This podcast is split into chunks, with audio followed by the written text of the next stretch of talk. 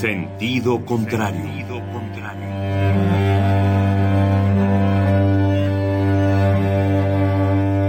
El Museo Universitario del Chopo presenta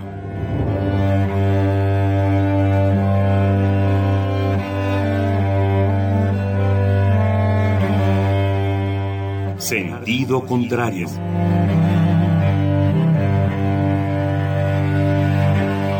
Una emisión de Marcelino Perelló.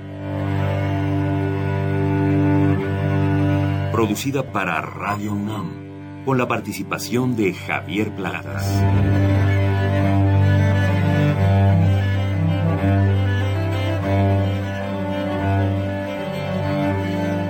A veces es la manera de llegar más rápido.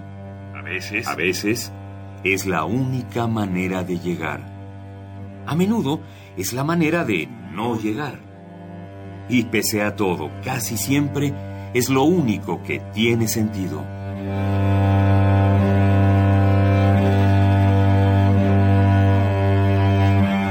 Sentido contrario. Sentido contrario.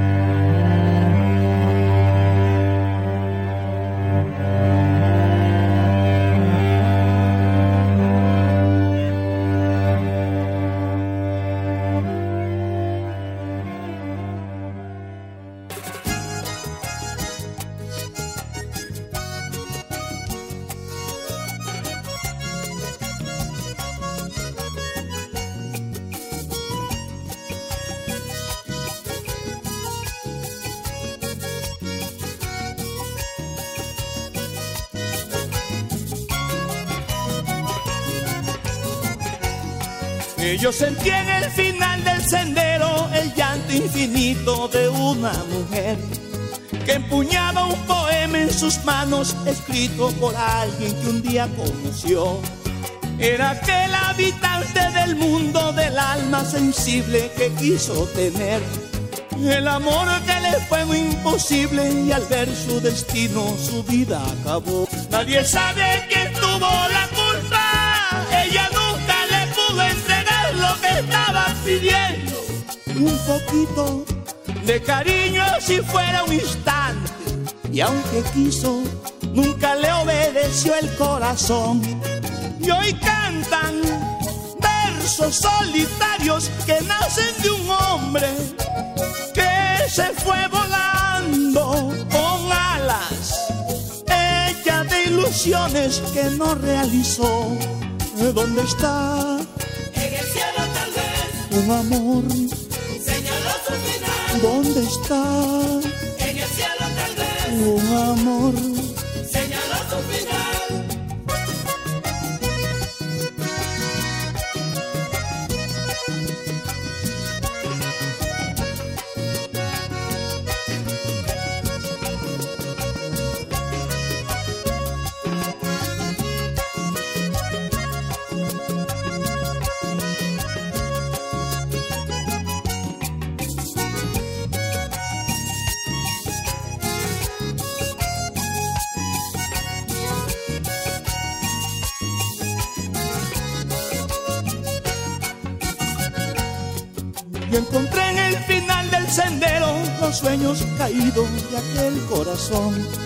Que en su afán de encontrar ilusión sufrió mil engaños tratando de amar.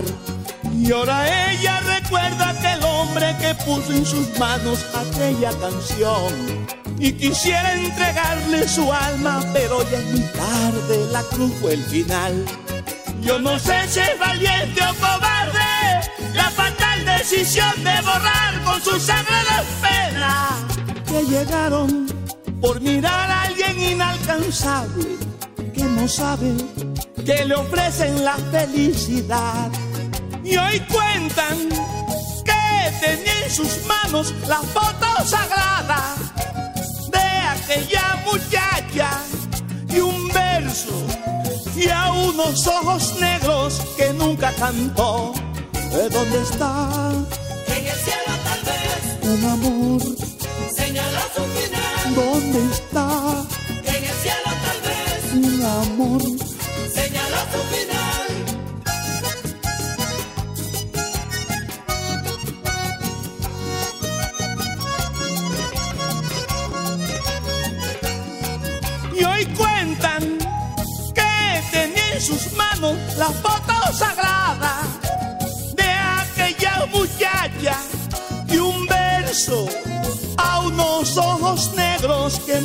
Cantó.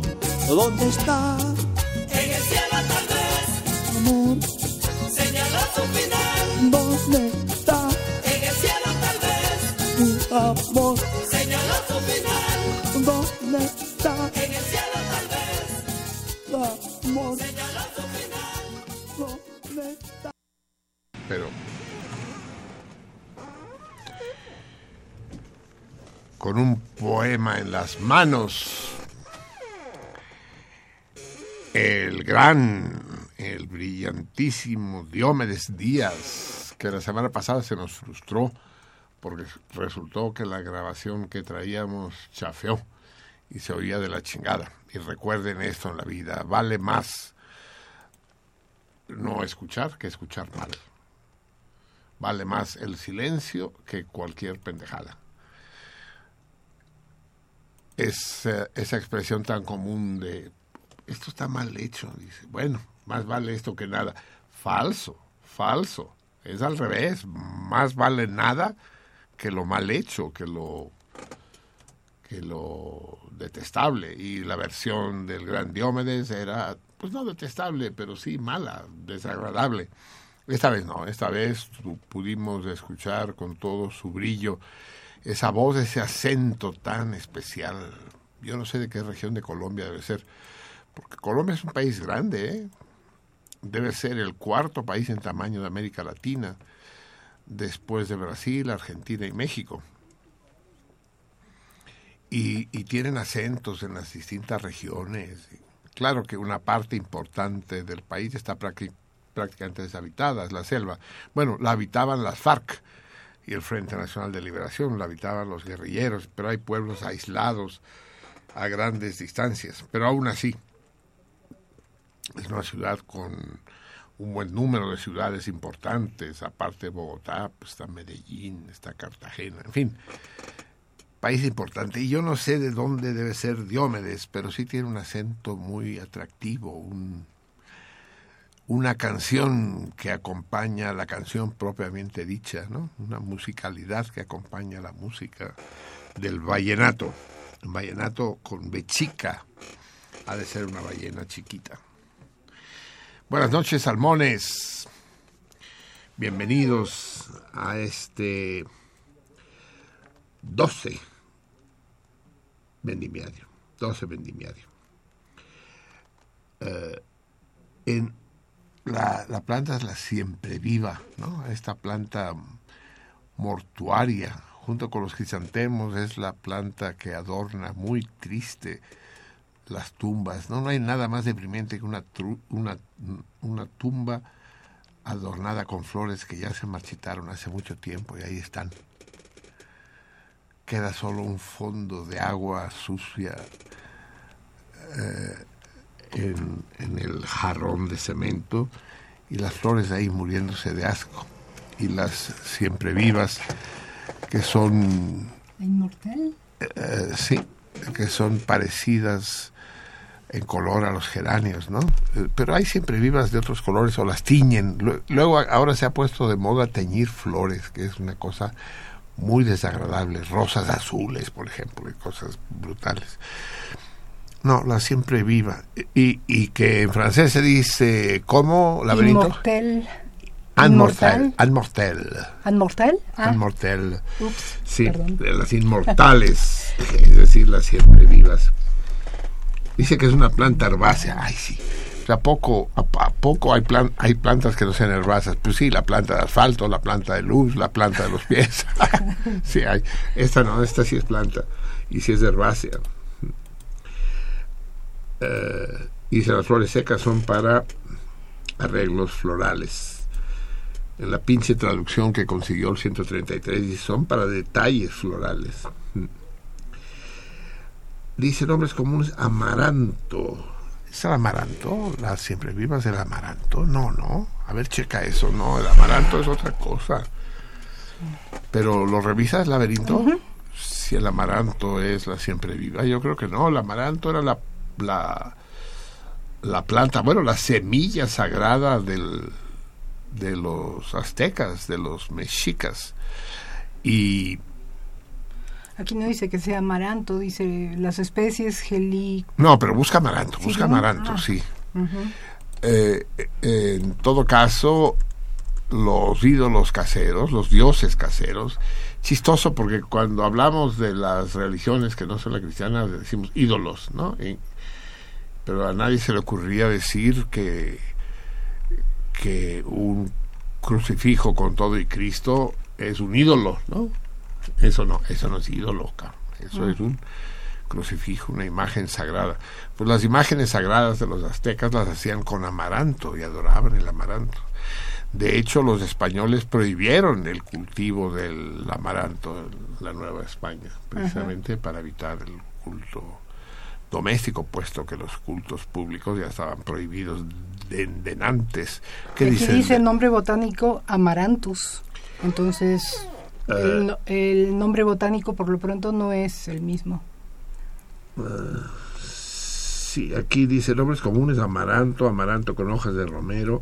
¿Cómo que el amaranto con hojas de Sí, no, romero? está raro eso. No, no, quién sabe dónde sacó el 133. Flor perpetua, inmortal, manzanilla, manzanilla amarga, ruda, siempre viva. Flor de tomillo. papel. No, no, no, no van a ver, es una mamada. O sea, Ah. que el tomillo, el romero, el amaranto, la manzanilla vendrían a ser todo lo mismo. No, pues no, no, no sé dónde sacaste la nota. ¿De dónde la sacaste? ¿De Wikipedia? ¿De dónde? De, de, otro- de internet. De internet. Es, de internet, esa sí sabe, cabrón. Esa es la mera buena. Lo que dice internet es cruz, cruz, palabra santa, cabrón. Sí. Chale, cabrón. Bueno, eh, pero en todo caso parece que estamos en el día siempre viva. 12 vendimiario.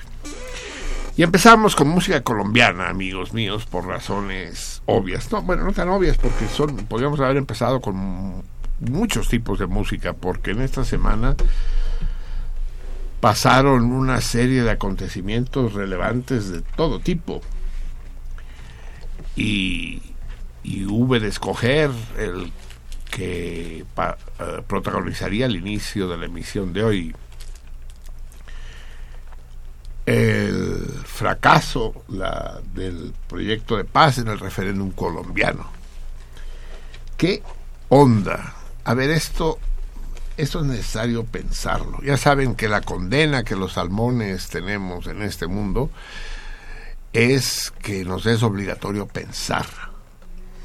Tan cómodo que, viven los bueyes, los bueyes de cuatro patas y los de dos porque no solo las cucarachas tienen dos patas, también hay muchos bueyes de dos patas.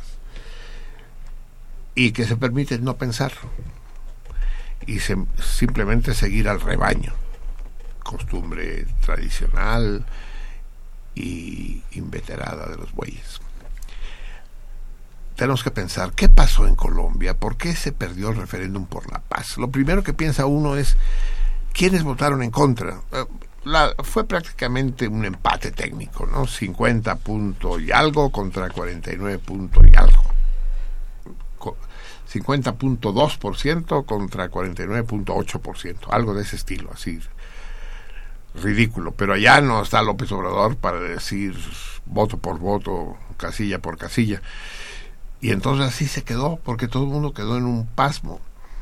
Es decir, la, la mayoría de la gente, es la gente, la gente está dividida, obviamente. Está dividido cada individuo, es el concepto del sujeto escindido de Lacan. Cada uno de nosotros está dividido, en cada uno de nosotros habitan varias personas, pero además la población está dividida en dos opiniones. Y cuando digo opiniones me equivoco, porque en una elección, en un referéndum, no se emite una opinión. Una opinión es algo más elaborado, algo más sostenido y sostenible, algo más razonado. No, lo que se emite en los comicios, referenda o, votaciones cualquiera, es una opción. No es lo mismo una opinión que una opción. En un referéndum tiene uno que elegir entre el sí y el no, punto. Y uno opta por cualquier razón, pues porque no le gusta la N, o porque el palito de la I es el más sencillo de dibujar, ¿no? y la culebrita de la S es menos quebrada que la culebrita de la N, ¿no? Lo que sea. La opción de la mayoría, y eso es que la mayoría, la, puta, nosotros que pertenecemos a la aplastante minoría, sa sabemos bien hasta qué punto es una trampa. Pero esa trampa es la que estableció las reglas del juego y según esas reglas del juego que todos habían aceptado previamente porque no se les ocurre otra cosa más que la puta pendeja y hedionda democracia, eh, hizo que el pueblo de Colombia se pronunciara como un solo hombre contra los acuerdos de paz. Entonces uno, revolucionario uno, radical uno, anticapitalista uno, se pone contento y dice, ah, el pueblo de Colombia quiere que la guerra revolucionaria continúe. Pura madre, pura madre, los que votaron no son los más reaccionarios de todos. Lo que no quieren es que se declare una amnistía en contra de los presos de las de las FARC, que no se lleve a cabo la mini reforma agraria que los que, los miembros de las FARC reclamaban, es decir, terminar con los latifundios obscenos, los grandes latifundios que se queden, pero ya los obscenos, los de decenas de miles de hectáreas, esos no, eso es que se dividan, es decir, que el dueño herede una parte de su hijo y ya con eso se soluciona el problema. Uh, esa parte es la que no les gustó a Álvaro Uribe y a toda la patulea de mochos terribles que hay en Colombia. Es uno de los países donde la, reacción es más poderosa. En fin, en todos lados se cuecen habas y, y, Colombia no es la excepción. Acabamos de ver lo que sucedió en Brasil. También una votación, esta vez en el Senado, le dio la madre al Partido del Trabajo y a la Dilma Rousseff. También ahí. Y en Argentina, los peronistas, que no son santos de mi devoción, también fueron desbancados por alguien aún más reaccionario que los peronistas, que ya es decir. Y en Colombia gana, ganó la gente más reaccionaria que exige castigo. Eso es para aumentar aún más la humillación de las FARC. Ya los acuerdos de paz ya eran humillantes. Esto lo discutimos la semana pasada. ¿Lo recuerdan ustedes, Salmones? Nuestro querido, curtido y despiadado Siris Cantú, en su cápsula, hizo un elogio a los acuerdos de paz y dijo que era la manera de volver a la democracia y, y que ella acarrearía el bienestar del pueblo y otras cosas semejantes, cosas que yo contradije y dije que no, que consideraba que los famosos acuerdos de paz eran de hecho una rendición de las FARC, que renunciaban a la revolución y que el poder ganaba, el poder de Santos, eh, que no es más que el descendiente de Álvaro Uribe, aunque ahora quiera lavarse las manos y decir que no quiera desmarcarse. Como los gobiernos del PRI, ¿no? Cada, cada presidente del PRI intenta desmarcarse del anterior. Cada sexenio, Moctezuma, no, uh, Cuauhtémoc le avienta una pedrada a Moctezuma, ¿no? Y siempre hay un, preso señalado que marca el inicio de cada sexenio. Esta vez le tocó a la pobre, léase la ironía en el adjetivo, eh, el Baster Gordillo en el sexenio anterior, bueno, con el PAN las cosas funcionaban distinto, pero en el sexenio de Cedillo fue el hermano de, de Salinas, Salinas, es decir, Salinas. Y, y así ha sido siempre, y, y antes había sido, ¿cómo se llama el que fue director general de Pemex durante el, el sexenio de López Portillo? Serrano, ¿sí? fue ¿no? que, que, acabó en el bote, sí, no sé qué cerrar. En fin, el caso es que los acuerdos de paz son inválidos. no se confirman, no se refrendan, como la palabra referéndum indica. Y sin embargo, las FARC, acabándose de revolcar en el lodo de la humillación, dicen que, no obstante eso, ellos igual entregarán las armas. Aunque no haya acuerdo, ellos ya se rinden como sea.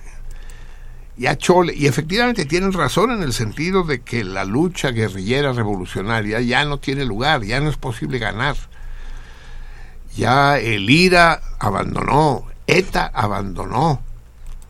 Y es que estamos en unos tiempos donde el poderío militar de los de los gobiernos, de los game masters es terrible y además la manipulación mediática es más terrible todavía.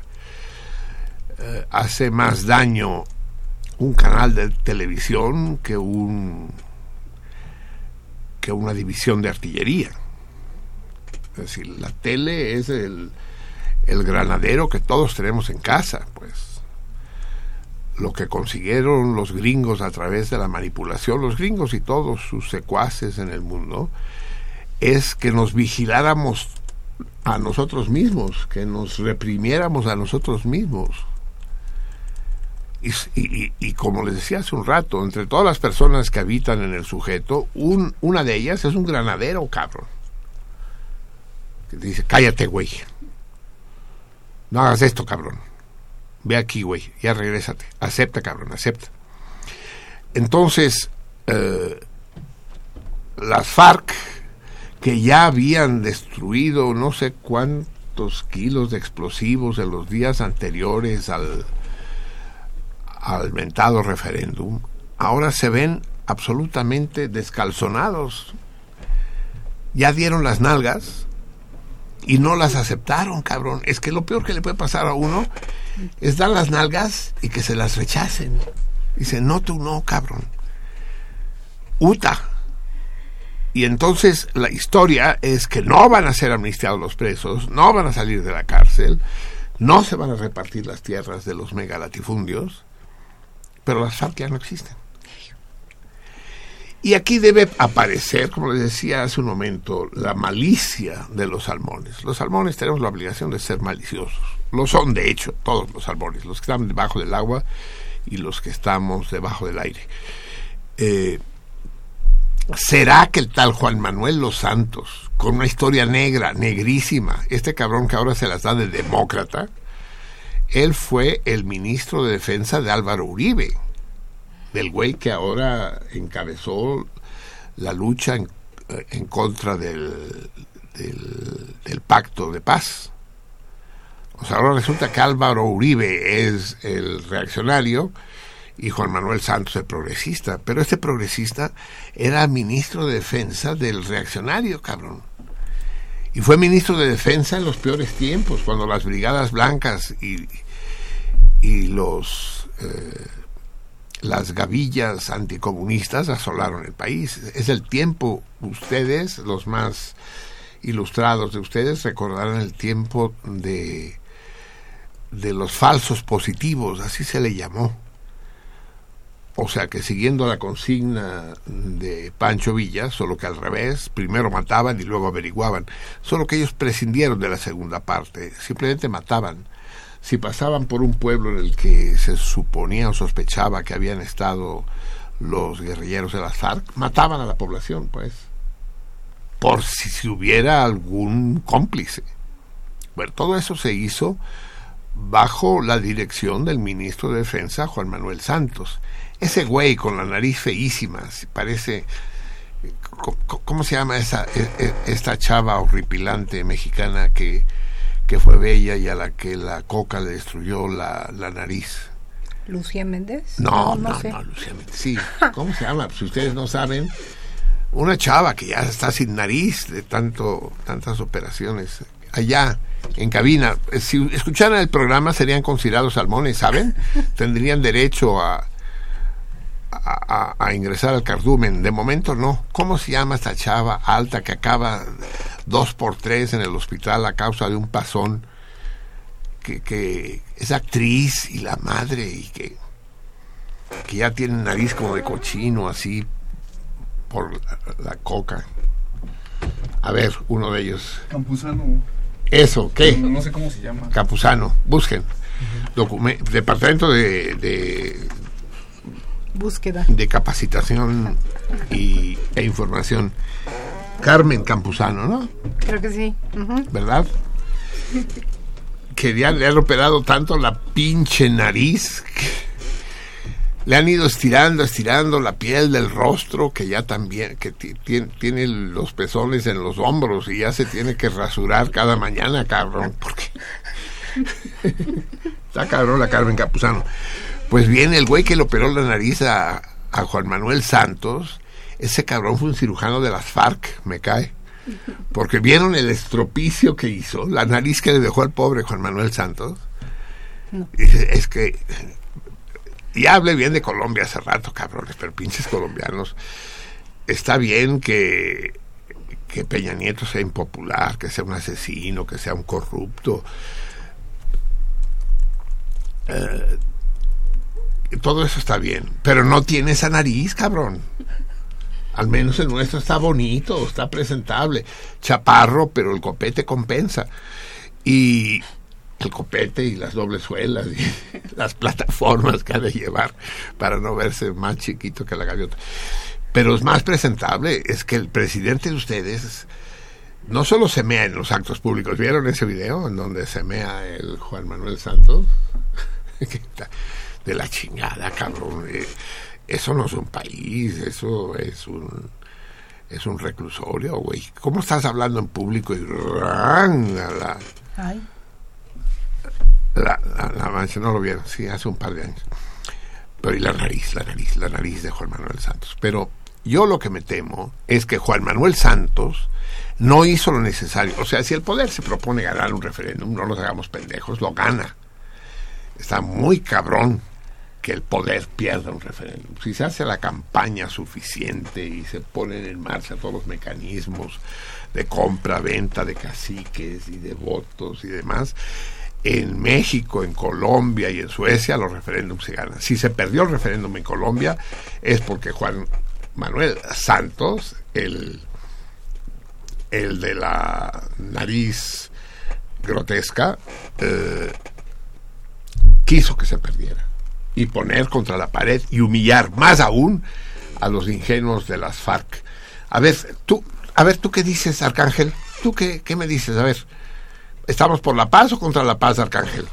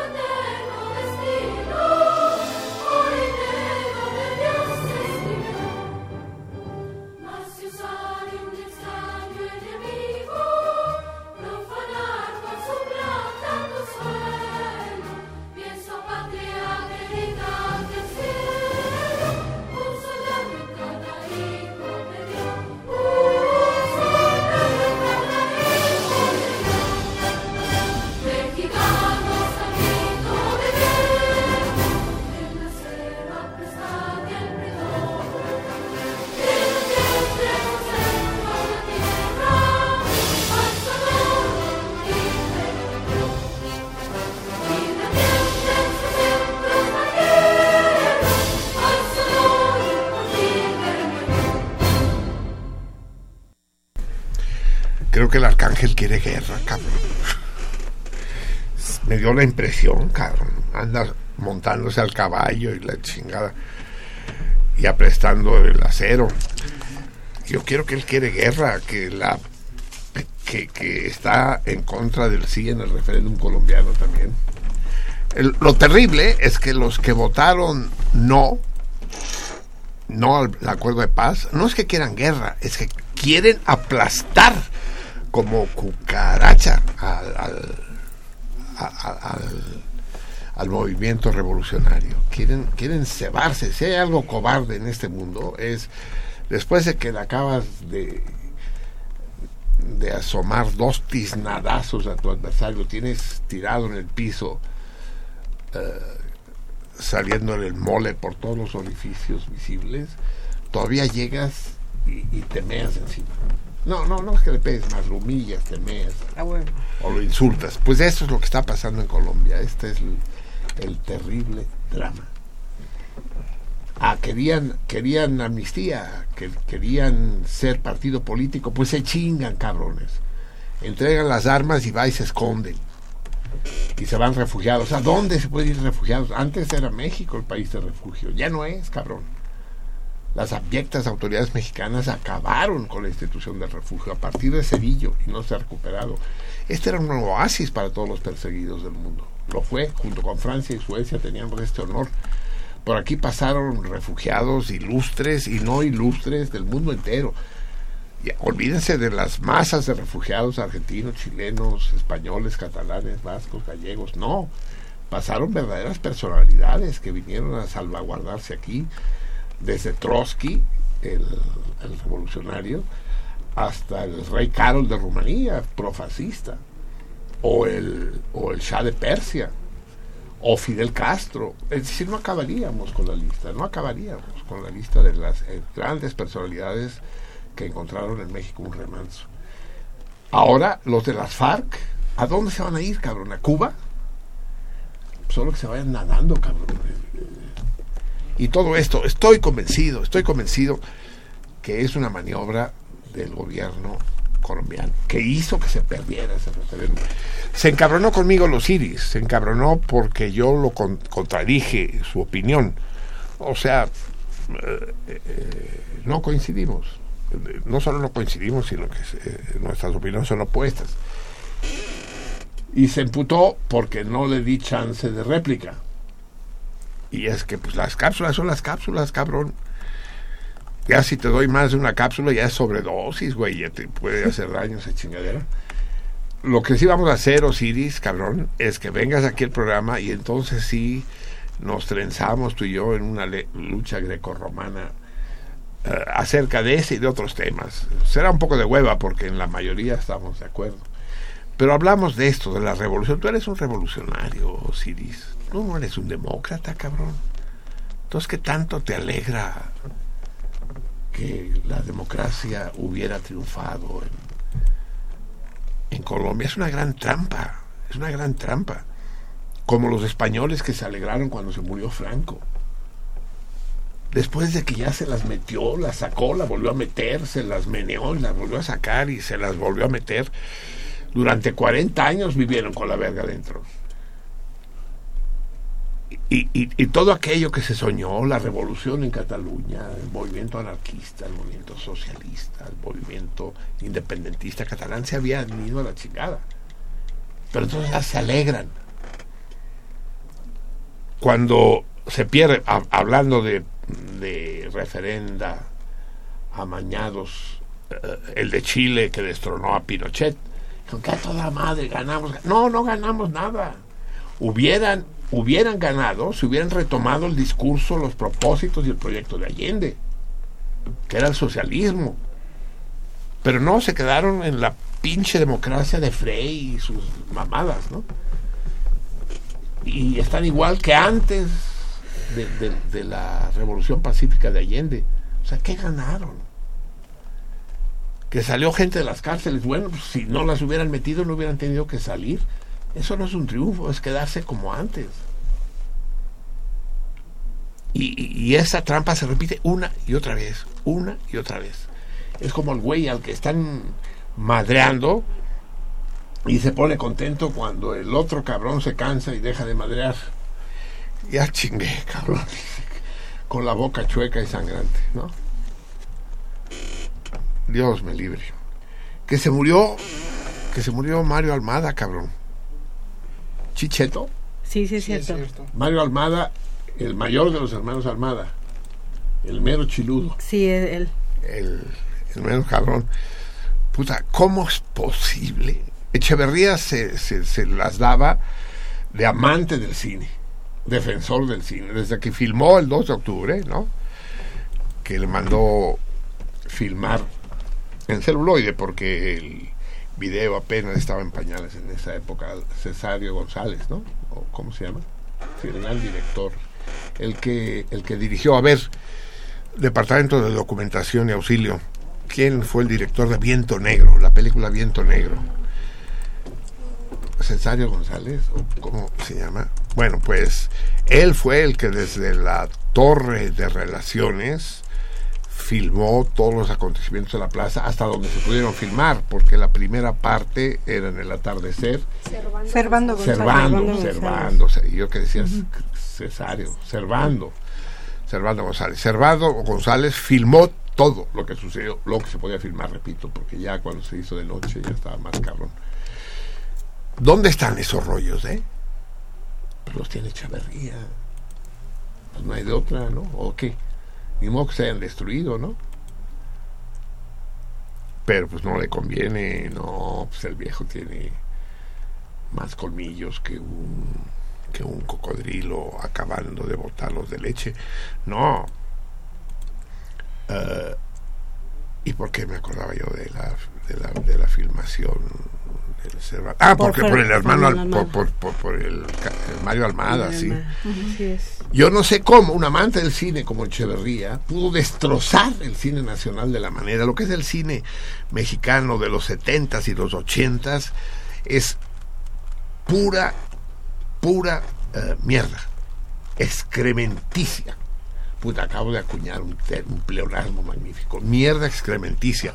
Porque luego a lo mejor hay mierda no tan excrementicia, pero la hay de plano excrementicia el cine que se hizo en esos años con el Weber Chattanooga o Dios mío, es que se te cae la cara de vergüenza. Yo no soy mexicano, no, no, no, no, yo pasaba por aquí, yo soy, yo vi, sí, no, yo, vi, yo vine con Waters al concierto, no, soy, es puta, es que en serio el cine mexicano del periodo echeverrista es invisible.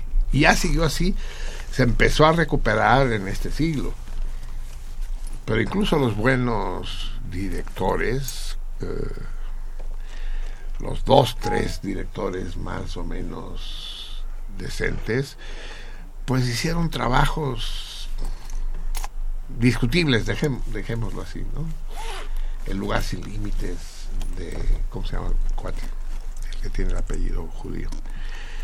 Eh, ya cuando, yo no me acuerdo de ningún nombre de ninguno de ninguno, cancelamos el programa, ¿sale? Bueno, va. Ya. o lo traigo to- o lo traigo todo escrito me, ahora me viene a la cabeza Gregorio Wallerstein que no tiene nada que ver no Eh, el, el lugar sin límites es de a la una pero si no lo buscan está cabrón que me lo digan pues se me quedan todos mirando dice a ver a qué hora a qué, qué hora le da Ripstein no conste que no me lo dijo nadie ¿eh? que yo solito le atiné ahora no me pregunten el Bueno, nombre de de, hecho, pila porque Praxedis sí. ya nos había dicho. ¿Qué, qué había dicho Ripstein? Ajá. ¿Ya había contestado el Praxedis? Sí, así. Puta, es un rayo, es más rápido para sacarlo. Así es. Para sí. sacar el iPhone que el hermano Almada la pistola, cabrón. Sí. Y cuando veo, son, son tan malas, tan malas las películas de los hermanos Almada, tan malo el cine de los setentas, hecho en México, que, que resultan buenos, cabrón. Sí, ¿no? sí, así pasa. Que dices, qué chingonería, cabrón. Qué, qué- qué cosa, qué cosa tan naca, cabrón. De nacos para nacos, ¿no? Y con nacos. Y, y sí, yo me divierto luego en los canales de estos de cine mexicano de, de internet, digo de Sí, internet, de, de televisión de paga, de paga, sí, paga uno con, con el hígado el ver esos canales. Veo las películas, cabrón no solo de los hermanos Almada, sino otras muchas. desde- ya les dije, es que no me acuerdo ni de los nombres del Pedro Weber Chattanooga, el, la, la otra vieja, esta, la que fue pareja de López Portillo. Sasha Montenegro. Sasha Sasha Montenegro. Montenegro. Dios mío. Esa tiene de actriz lo que yo de, de astronauta me cae. no mames. Y, y ese es el cine, ¿no? Que se, que, que se hacía y se veía. Y sin embargo, Y sin embargo la gente iba a los, a los cines, eran películas muy baratas. Entonces, seguro que, que eran rentables, pues, porque la gente va a los cines, porque así son los bueyes de dos patas. Van a donde la gente va, gritan lo que la gente grita, opinan lo que la gente opina. Eh, debajo de nuestra casa nos instalaron un Hooters, ¿no? Sí, sí, sí. Qué cachondo mis huevos, puras chaparritas con calzones anaranjados. Pero ni quieran que son calzones de estos que dejan media nalga afuera, así que le dieran a uno Ay, sí, hay sí chaparritas, pero bien que ahí anda ahí de... ¿De qué? ¿De qué? No, no, no, no, puede- no me deja usted poner un pie adentro y hasta que me reclama. Porque no saldría a mí. No. Eh, sí, shorts, shorts de, de estudiantes de secundaria el día que tienen gimnasia, pues nada, nada así que tú digas, ay, qué erótico. No, ni madres. Eso sí, lleno de televisiones, televisiones, televisiones, televisiones, donde ya sabrán ustedes lo que están viendo. Pero está hasta la madre de gente siempre. ¿Por qué la gente va a Hooters? La razón es una sola. Porque la gente va a Hooters.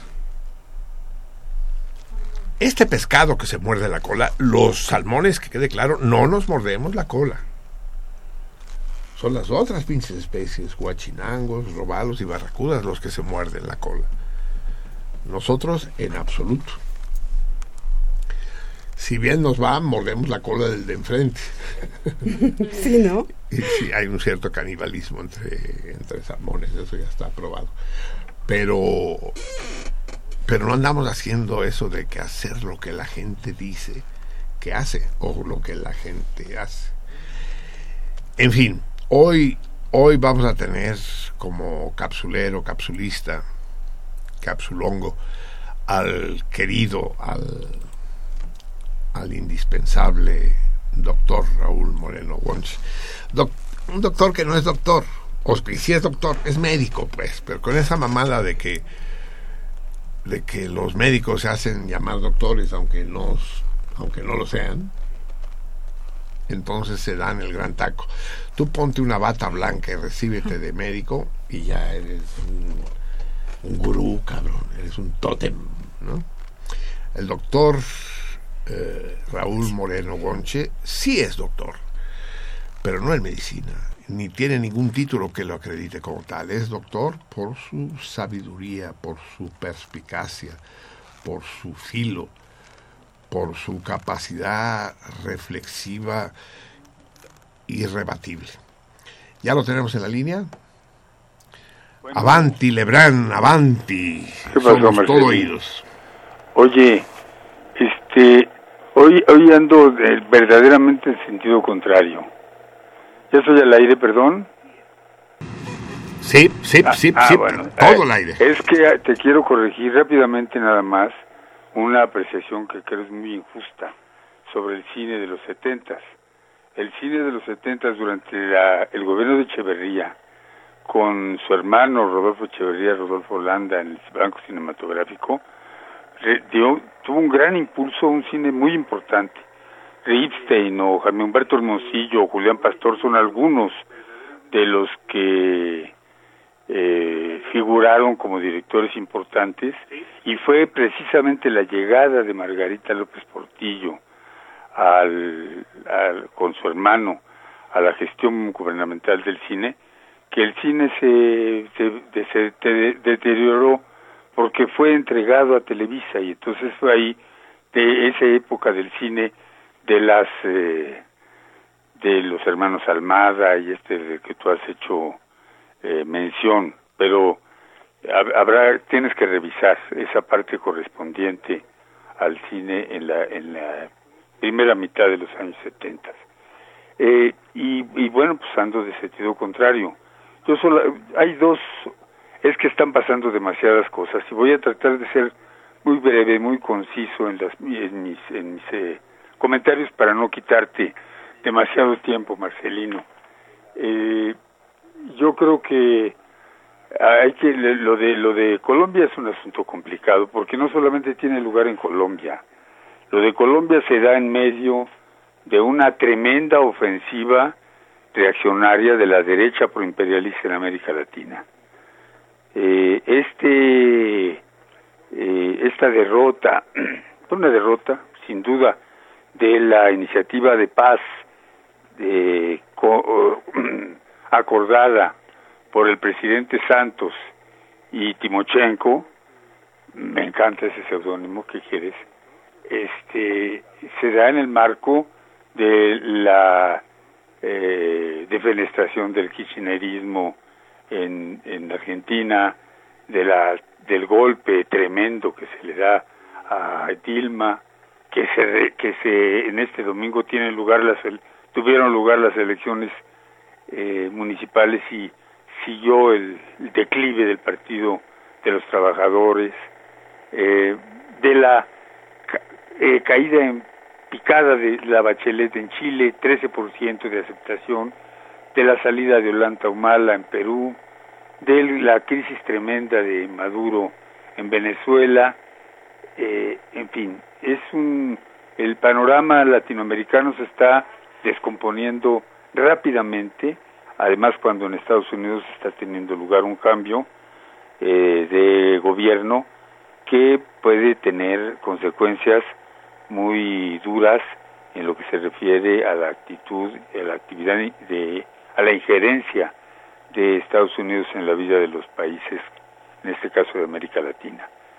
Eh, hoy estamos a punto de quedar como antes, ¿no? Es decir, Cuba ahí con su revolución todavía aislada, todavía bloqueada a pesar de todo lo que se diga, y México intentando en medio de una bárbara injerencia norteamericana eh, intentar eh, sacar la, la, la vida institucional y democrática adelante.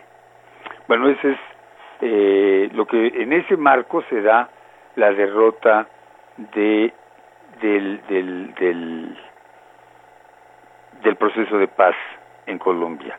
Hay, hay que hacer una aclaración. Las Fuerzas Armadas Revolucionarias de Colombia siempre fueron un movimiento campesino de resistencia. Nacieron como grupos de autodefensa y siguieron siendo siempre grupos de autodefensa. En ese en esas Fuerzas Armadas Revolucionarias de Colombia no había la idea eh, que guevarista del foco que, que llevaría la revolución a todo el país.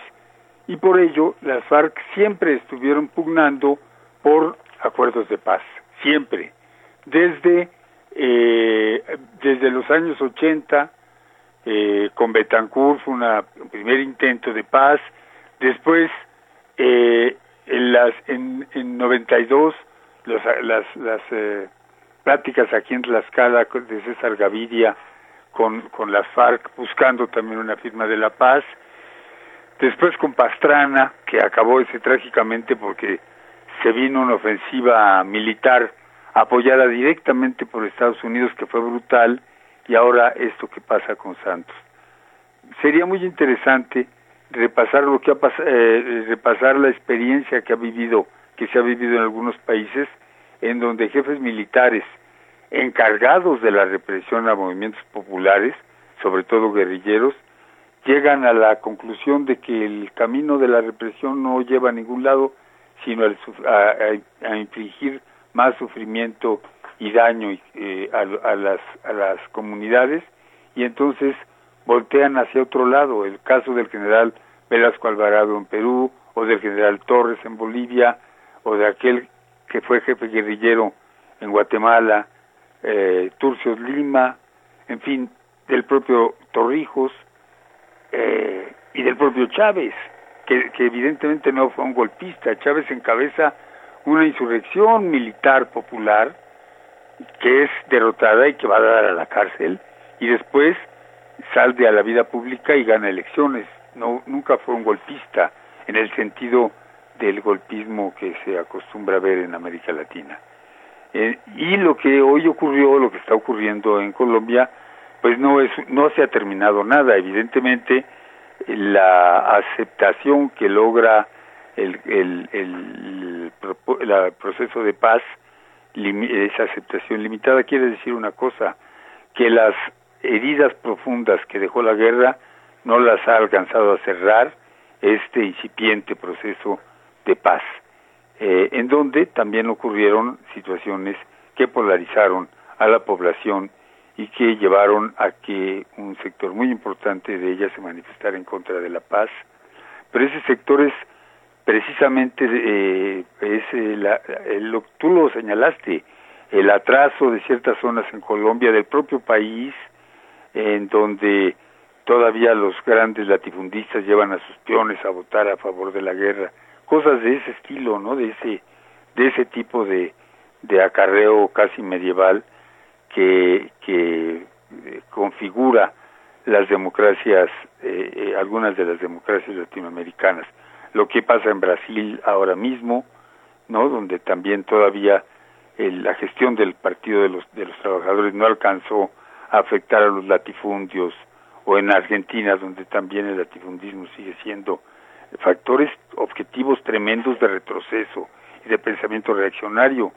En Brasil el, el- acaba de ganar las elecciones, se va a ganar las elecciones en Río de Janeiro, un obispo.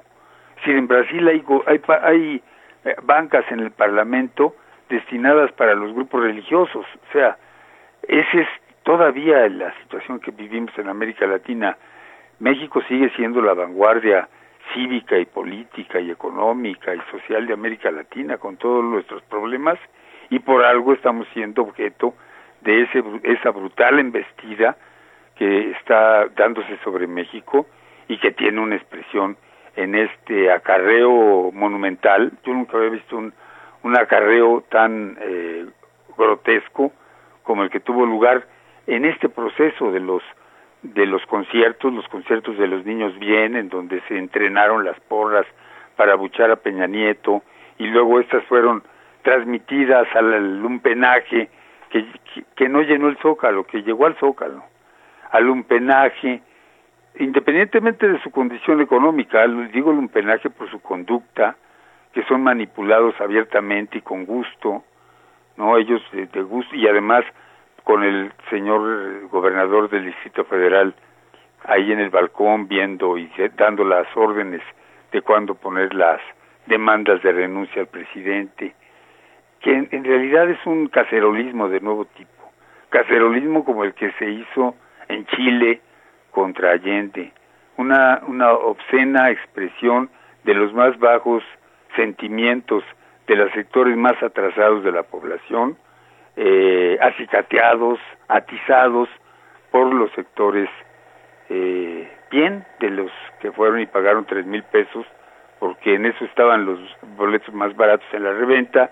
Ya vi que hoy en tu artículo haces una recapitulación de lo que costaron los boletos. Al final los boletos en el Soro Sol salieron costando mucho más caros porque eran reventa y eh, y bueno pues ahí fueron los niños bien. Le se hicieron eh, envidiar por el lumpenaje que llegó a intentar hacer lo mismo al Zócalo, a- conducidos por el gran pastor Miguel Ángel Mancera. Una barbaridad, una barbaridad, pero que también, bueno, que indica la cómo está progresando esta esta eh, situación de perversión social, de, de anulación de la conciencia y de la identidad en amplios sectores de la población, pero bueno, eh, vamos a ver qué podemos hacer con eso. Pero mientras tanto, bueno, en Colombia, Santos ha, ha dicho, y es, es un- una buena declaración, que él va a hacer, va, porque hay que ver lo que es Uribe, hay que ver lo, lo que representa Uribe, porque no son solamente los trogloditas que aparecen en los mítines. Eh, en Colombia es la principal eh, vía de injerencia militar en América Latina que tiene Estados Unidos. Hay seis bases militares que eh, tienen los Estados Unidos en Colombia como en ningún otro país. En los otros países los han quitado, en Colombia los han puesto. Es una cosa, es por ahí por donde tenemos que ver que las cómo están las eh, la correlación de fuerzas y dónde vienen las tendencias eh, en en, eh, eh, en Colombia y lo que puede pasar en el corto tiempo, ¿no? Las eh, y, y bueno, por último, rápido, les quiero decir una cosa que a mí me parece muy importante. El triunfo político de Enrique Peña Nieto y, y- y en favor de México al haber logrado sacar a nuestro país de la- del papel que, te- que le habían asignado en el torneo electoral de Estados Unidos como carnada de los de los eh, jugadores, de los pescadores estos. eh, eh, hay que cuidarnos porque los salmones podemos ser víctimas de, de estos tipos, ¿no? Carnada electoral México en la en la en la, en la, en la elección norteamericana y Peña Nieto se les atravesó y en, en el debate no se atrevió Trump a hablar del muro y eso no se debió a Roger Waters, ¿eh? porque todavía no pasaba. Eso se debió a la actitud seria, valiente, responsable, porque se necesitaron muchos huevos. Al, el, al- el chaparrito debe de andar arrastrando los huevos para haberse traído a Trump y haberle dicho y habérsela jugado con la opinión, con una opinión pública manipulada y pervertida como la que tenemos. Pero lo trajo aquí y lo mandó con el rabo entre las patas y el Trump no dijo nada contra México, que ha sido su cliente favorito en sus campañas electorales en el debate contra la Clinton. Ni la Clinton se metió tampoco, que trae lo suyo contra México, porque en otra ocasión vamos a hablar de su eh, eh, del ataque tan brutal que le hizo a México, los ataques tan brutales siendo secretario de Estado. No, Ell- ellos pusieron mil kilómetros de, de, muro, siendo secretaria de Estado Hillary Clinton y presidente Obama. Ellos pusieron 40 mil guardias fronterizos más. Ellos eh, tuvieron interpusieron un muro de, plomo en la frontera asesinando mexicanos con, con guardias fronterizos desde territorio norteamericano hacia México. Ellos armaron a los narcos con operativos como, como Rápido y Furioso. Y ellos, ahora me refiero también a su marido, eh, eh, dejaron, blindaron las, las eh, fronteras marítima y naval a la, a la droga y toda por México. Y entonces nos, nos convirtieron en un, en un este, paso de droga, eh, lógicamente violentísimo y, y- y sujeto a la intervención de Estados Unidos, etcétera. Cuando se hable de Ayotzinapa, que nadie se olvide el papel del Departamento de Estado y el triste papel de muchos mexicanos que, que insuflados por por una demagógica eh, actitud eh, le hacen el juego al intervencionismo de Estados Unidos. El- el- los eh, narcotraficantes que están en la ruta de la heroína por Iguala tienen, están coordinados, están regulados por agentes de la DEA. Ninguna, ningún organismo de, de derechos humanos, ninguno de estos neonacionalistas demandaron, que andaban demandando que se, inte- que se interrogara al ejército, demandaron que comparecieran los agentes de la DEA que están en Guerrero, concretamente en Iguala, ante las, las organizaciones de derechos humanos que estaban eh, como apóstoles de la verdad antihistórica en, en, Ayotzinapa. Bueno, ya me voy a callar porque ya llevo mucho rato, Marcelino. Eh, me- tuve, tuve piedad, ¿eh? la vez pasada se me pasó la mano, pero ahora eh, te dejo un saludo. Hay muchas cosas que discutir y, y cuidado porque la confusión es hoy por hoy el peor enemigo de, de los pueblos. Ve lo que está pasando en América Latina y no hay que hacer el juego a ese a ese fenómeno tan pernicioso que acaba con las la capacidad de los pueblos para resistir, para entender dónde está el enemigo y qué es lo que hay que hacer. Muchas gracias, Marcelino. Buenas noches.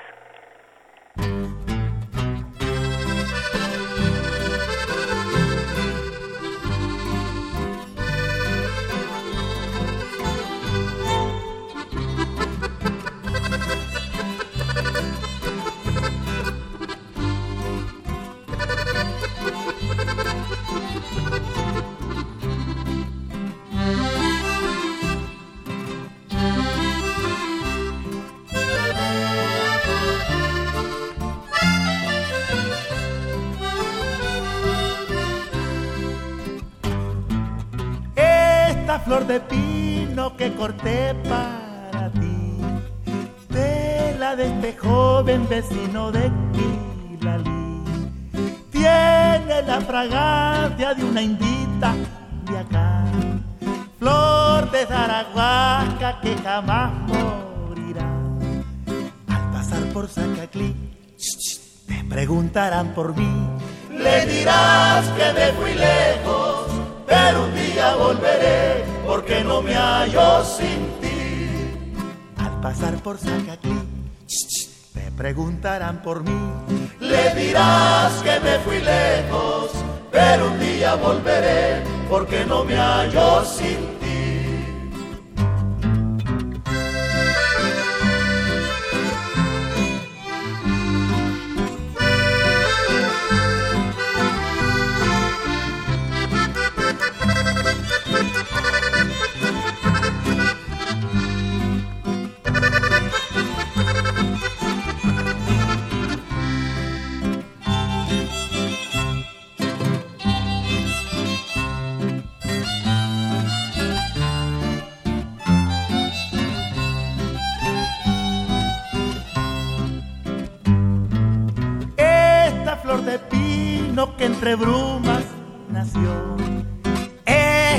Que Sandino con su mano cortó a la muchachita que escogió para él la telegrafista flor de San Rafael.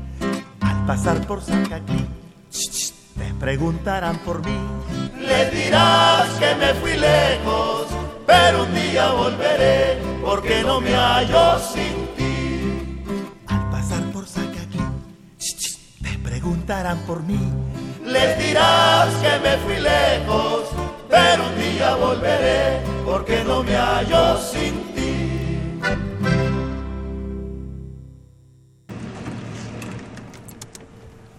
Raúl Moreno Guanche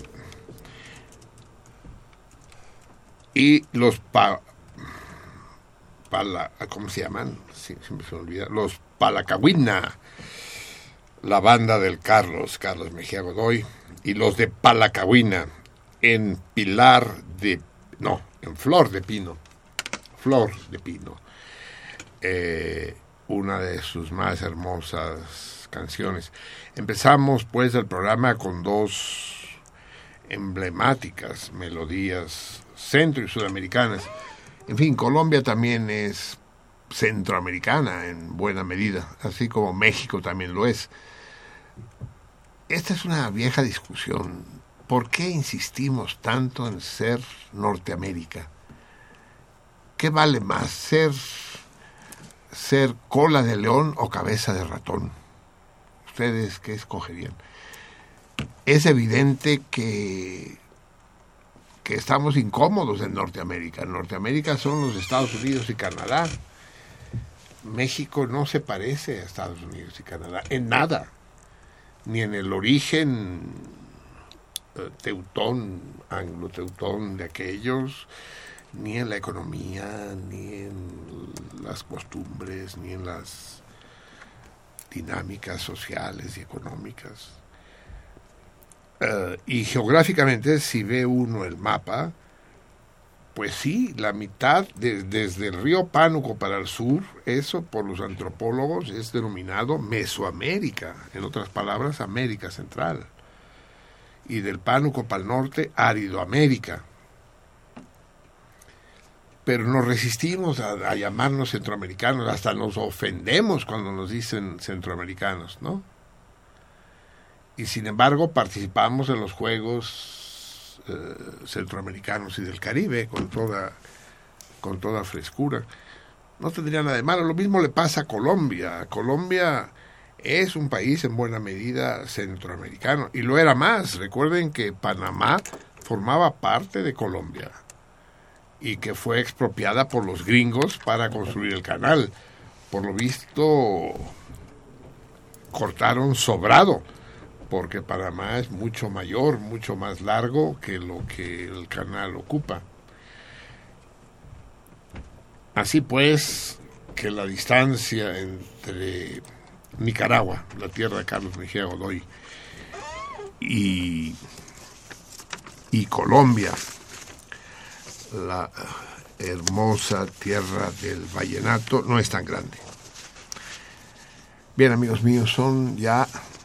¿Qué, qué desmadre la intervención del Raúl esta vez. Se ocupó de no sé cuántos temas, no, no se sabe por dónde, por dónde entrarle.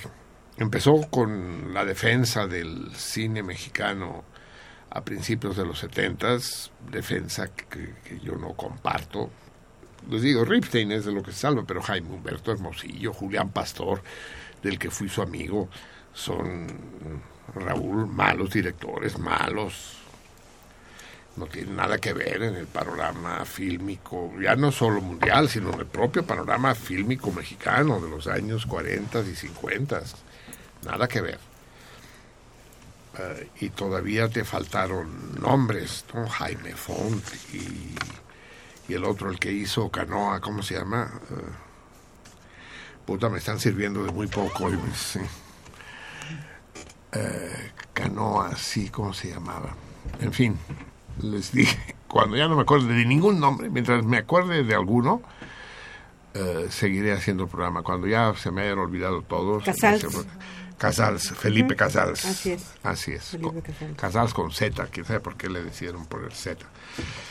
Eh, son mediocres, son mediocres todos. Pero después empezó a discutir la cuestión de Colombia y de nuevo defendió a Santos, cosa que no comparto, y luego defendió a Peña, cosa que, que comparto pues con muchos resquemores, pues, porque eh, tiene muchos ángulos y muchas aristas cortantes el tema. Eh, para terminar, y eso es lo único que concuerdo con él, eh, con la maniobra gringa del poder gringo del, de Washington, de la Casa Blanca, de imponer como futura presidenta a Hillary Clinton, porque Hillary Clinton no es la candidata al Partido Demócrata solamente, es la candidata del poder, del Pentágono en particular, la belicista, ya lo he dicho aquí, la que quiere la guerra, la que quiere aplastar a, a Siria, la que quiere bronca con Rusia y, la que va a querer bronca con, con, con México va a ser Hillary Clinton, mucho más que Trump. Es que luego Trump. las musti- es que luego las mustias son más peligrosas. Así es. El problema, el problema grave al que nos enfrentamos es que eh, al menos una virtud tiene Trump de la que carece eh, Hillary. Que es sincero. Clinton. Eso No sé si es sincero, Bueno, pero es menos hipócrita. Es menos digamos. hipócrita. Eso Así es, es. eso es- Y, por eso me cae bien. No sé, a mí no, está cabrón que caiga bien ese orangután. Pero en todo caso es mucho menos perverso que la Hillary Clinton. Y efectivamente eh, eh, se ha caricaturizado la figura de Trump, se le ha hecho ver como un enemigo de México, cuando eso no es claro. Trump es enemigo de los inmigrantes, la inmigración venga de México, venga de donde sea, y es igualmente enemigo de los inmigrantes mexicanos que de los guatemaltecos o los hondureños o, los chinos eh, o africanos. Le da igual, él no quiere inmigrantes, él quiere un poco a la, a la, al estilo hitlerista, defender la pureza de cierta mm, raza aria, gringa, contrahecha, no, pero no tiene en particular nada muy especial contra México. Digamos una vez más eh, que oponerse a la construcción de un muro en la frontera con México, muro que ya existe en, en muchos kilómetros, es, es de un cinismo irresistible. Es decir, ¿por qué no queremos que haya un muro? Para que puedan seguir pasando de manera ilegal los mojados porque es el único sentido del muro. Trump no quiere cerrar la frontera. Lo que quiere es que los que pasen, pasen por, por migración y por la aduana, que entren legalmente, que entren legalmente a los Estados Unidos. Decimos, no, oponerse al muro quiere decir estrictamente queremos seguir entrando ilegalmente. Queremos seguir violando la ley. ¿O de qué manera se los digo? Ser ilegal es ilegal. Los indocumentados, hablar de indocumentados no es más que un eufemismo para decir los ilegales. En México cada vez que pescan a un vasco, lo deportan porque no tiene papeles de residencia, porque está indocumentado. Y es su pretexto perfecto. Lo deportamos. Eh, eh, estaba indocumentado. Pero entonces queremos que los indocumentados mexicanos en Estados Unidos tengan derechos del que no gozan los indocumentados vascos aquí. Y la razón que, con la que cuentan los indocumentados de allá es que son muchos. La razón no de los justos, sino la razón de los muchos. Y es que al gobierno de México le interesa que efectivamente siga habiendo indocumentados, porque si van con los papeles, si, si van con los, los papeles derechos y demás, entonces les van a tener que dar seguridad social y van a tener prestaciones y, y van a tener los mismos salarios que los trabajadores gringos. Y eso no le interesa al gobierno gringo. Y, pero tampoco le interesa al gobierno mexicano, porque entonces van a ser poquitos. Y los mexicanos, todos nosotros, y tú, y tú, y tú, y tú, y tú, y tú, y yo, vivimos en buena parte de las remesas que mandan los que se están rompiendo los riñones allá. No nos hagamos pendejos.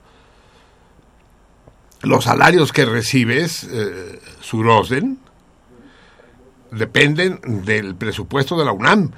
Y el presupuesto de la UNAM depende del ingreso que se recibe en México eh, por concepto de remesas enviadas por los millones de mexicanos que envían millones y millones de dólares a sus familias en México.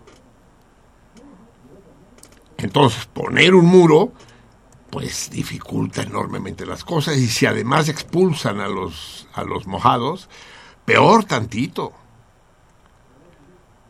Eso sería mucho más catastrófico, mucho más catastrófico que, es, que vender todo el petróleo que se produce en el Golfo de México, que entregarlo a las comunidades extranjeras, cosa que no se ha hecho pese a que los, los difamadores de oficio se empeñan a decir. Eh, el petróleo no se privatizó, el petróleo simplemente eh, se comercializó, digamos, se llegaron a acuerdos de Pemex con compañías petroleras extranjeras. Pero son, son contratos. El, el predominio de la propiedad sigue siendo nacional, lo cual no deja de ser una simple pirueta técnica y legal. Pero, repito, lo que sería desastroso lo que realmente sería la catástrofe sería que dejaran de llegar remesas. Ahí sí nos lleva pifas. Entonces, no al muro, cabrón, no al muro. Sigamos violando la ley, por el amor de Dios. Chingue a su madre la ley. Sigamos pasando, aunque se nos mueran algunos por el desierto y otros se ahoguen en el bravo, pues ni modo, ¿no? Bajas, eh, bajas comprensibles, ¿no? bajas colaterales o daños colaterales. Sigan pasando, muchachos. Sigan trabajando como, como esclavos en Estados Unidos y manden la lana, manden la lana, cabrones. ¿Cuál muro ni qué pendejadas? Sigan mandando. La Hillary Clinton sabe perfectamente que no, pues cómo. ¿Quién va a cuidar a los niños? ¿Quién va a podar el césped? ¿Quiénes van a trabajar recogiendo la basura? Pues los mexicanos, pinches muertos de hambre pinches prietos, cabrones, ahí les damos migajas y ustedes chamele. Es el discurso de Hillary Clinton. En fin, ya me enrollé yo también, es que me provoca el pinche Moreno. Siempre me provoca, en persona y por radio. Un abrazo, Raúl querido. Vamos con los toritos, cabrón, pues qué pedo. Es decir, ¿para cuándo? Digo yo, ¿para cuándo? Va, rápido, cuando ya faltan solo 13 minutos para que sea la una de la mañana y llegamos al ecuador del programa. Díganme, aquí a unos metros de Radio UNAM, a unos metros de Radio UNAM, hay un pequeño hemiciclo, bueno, no tan pequeño, pequeño comparado con el de Juárez o el de Juventino Rosas en Chapultepec. ¿Conocen el hemiciclo Juventino Rosas en Chapultepec? No. no conocen la pinche Ciudad de México y quieren co- conocer el mundo. Hay un hemiciclo muy bonito en Chapultepec, ahí arrinconado. Hace muchos años que no voy, el hemiciclo Juventino Rosas. Pues aquí al ladito de Radio UNAM hay otro hemiciclo. Eh, ¿Me podrían decir a quién está dedicado? Está el hemiciclo, está el busto y hay una cita muy, muy hermosa. La cita no se las digo de pendejo porque me la internetean y Internet se ha convertido en el enemigo público número uno, no solo del programa, sino de la gente pensante en el mundo. Entonces las citas se las diré cuando les dé la respuesta. Si quieren ir a cenar a la casola, cenar o comer al mediodía, maran. También pueden ir a desayunar, pero no se los aconsejo porque estarían desperdiciando los platillos extraordinarios de cinco tenedores que sirven en la casola. Vayan a comer o a cenar. Y, y disfruten de un, de un festín que no será de babet, pero no por ello menos opíparo. Y ya si quieren, ovíparo. Pero para ello tienen que contestarme al torito. ¿A quién está dedicado el hemiciclo ese que está a unos pasos de, de Radio UNAM? La comida es para dos personas. Llámenme. Llámenme al, ya saben ustedes, 55 36 89 89. 55 36 89 89. Y desde fuera de la Ciudad de México al 01800 50 52 688. 01800 50 52 688. O bien escriban a la salmoniza en Twitter, la guion bajo salmoniza en Twitter. Y ahí platiquen y peleense con la vica.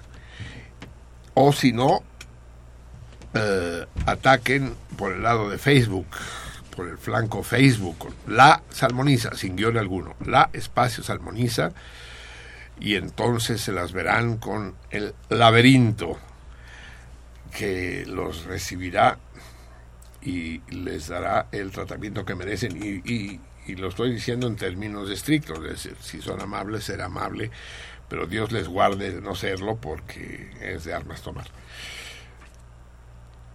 Bien, amigos míos, eh, vamos a escuchar tantita música. Hoy tenemos una, no sé si ya de una vez cómo va, escuchamos a... Hoy, yo quise invitar al gran historiador, uno de los intelectuales más renombrados de Cataluña, el gran historiador Jaume Sobrequés. Eh, pero se le complicó el, el calendario tuvo un montón de entrevistas con políticos, con la Cámara de Diputados, conferencias, mesas redondas, ya se las anuncié la semana pasada. Y entonces no, no puede estar presente, pero sí conseguí hacerle una entrevista telefónica. Esto las entrevistas, me temo, yo me había rehusado durante 14 años a hacer entrevistas telefónicas y así perdí varias oportunidades importantes con Chespirito, con el mago Septién, que no querían venir tan tarde de la noche. Dije, pues ni modo. Las pláticas son la mirada en la mirada, entre cuatro ojos. Ahora pienso que es una pendejada, pero además con el horario que tenemos actualmente y que espero que pronto cambie, déjenme decirles, con el horario que tenemos actualmente, cada vez es más difícil conseguir gente que esté dispuesta a, a desnocharse de esta manera, ¿no? a sobrepasarse así. Y en particular, pues para el doctor Sobrequés, que ya tiene una edad, se hacía todavía más difícil. Entonces le hice la entrevista telefónica. Y una vez que ya planteé el torito, ¿quieres que digamos de una vez la respuesta del torito mensual? El, el torito de eh, Niboso, ¿verdad? Fue el mes pasado, que le- les dimos una semana más, porque dos semanas más, que terminan hoy, porque pasaron un par de programas sin que me recordara, sin que me acordara nombrarlo. La respuesta correcta al torito que preguntaba eh, quién tuvo Fructidor. el ah fue el mes anterior fue f- Fructidor. Fructidor, claro, ¿cuál nivoso? Pues sí, pues, ni modo que nieve en agosto, hijo de la chingada. Sí, fructidor, a huevo. Es el último mes del año, sí, del año revolucionario. Así pues, eh, les, les decía, el, torito mensual, que tiene como premio un grabado de Gabriel Macotela, preguntaba, ¿Quién tuvo en el primer directorio telefónico de la Ciudad de México del año de 1895? ¿Quién tuvo el teléfono número uno? Esa era la pregunta al torito. Y la respuesta correcta es, ahora se las digo, es una tienda de productos y servicios eléctricos que se llama E. An, e Anorbe. E y E, pero el, el I era un Anfersan. Anorbe, que se encontraba en la colonia Mariscala. Supongo que eh, lo que no sé decirles es cuál era la colonia o el barrio o el sector, no sé cómo se llamaban entonces las divisiones de la Ciudad de México, pero era eh, el sector, la delegación sería hoy en día Mariscala, en la avenida Poniente número 35. Estaba E y N, Ascorbe, Ascorbe, no Asorbe, Ascorbe, electricistas, tenían el teléfono número uno. Ustedes descolgaban el auricular, le daban a la manivela y entonces contestaba Cuca la telefonista. ¿Quién se acuerda de Cuca la telefonista? Ninguno de los presentes bola de imberbes, eh, impúberes. Cúcara telefonista, la que contestaba. Ah, sí. Dígame usted lo que desea. Comuníqueme, señorita, por favor, con el número uno. El número uno. Lo comunico enseguida, señor. Deme eh, los datos de quién corresponde. Es la tienda de electricidad Ascorbe, señorita. E y E Ascorbe. E y E Ascorbe. Y vamos a ver, tenemos un par de cartas. ¿Cuántas tenemos? Dos. Es de Y Emanuel Alejandre. Emanuel Alejandre contesta correctamente. Sí, señor. Pero se equivoca cuando dice que el director telefónico es de 1981, así que se chingue, no le damos ningún premio. no, no se lo damos, se lo damos, porque la pregunta no era de qué año era el directorio telefónico, creo que es del 95, ni siquiera estoy seguro. Aprovecho, hay, hay más cartas, pero no responden correctamente. Pues ah, esta es la que me acaba de dar usted, pero es una super carta. Es, es esta, De eh, Ramiro Barrera Alanís. Ramiro Barrera Lanís, pero, pero son, ¿eso es una sola carta?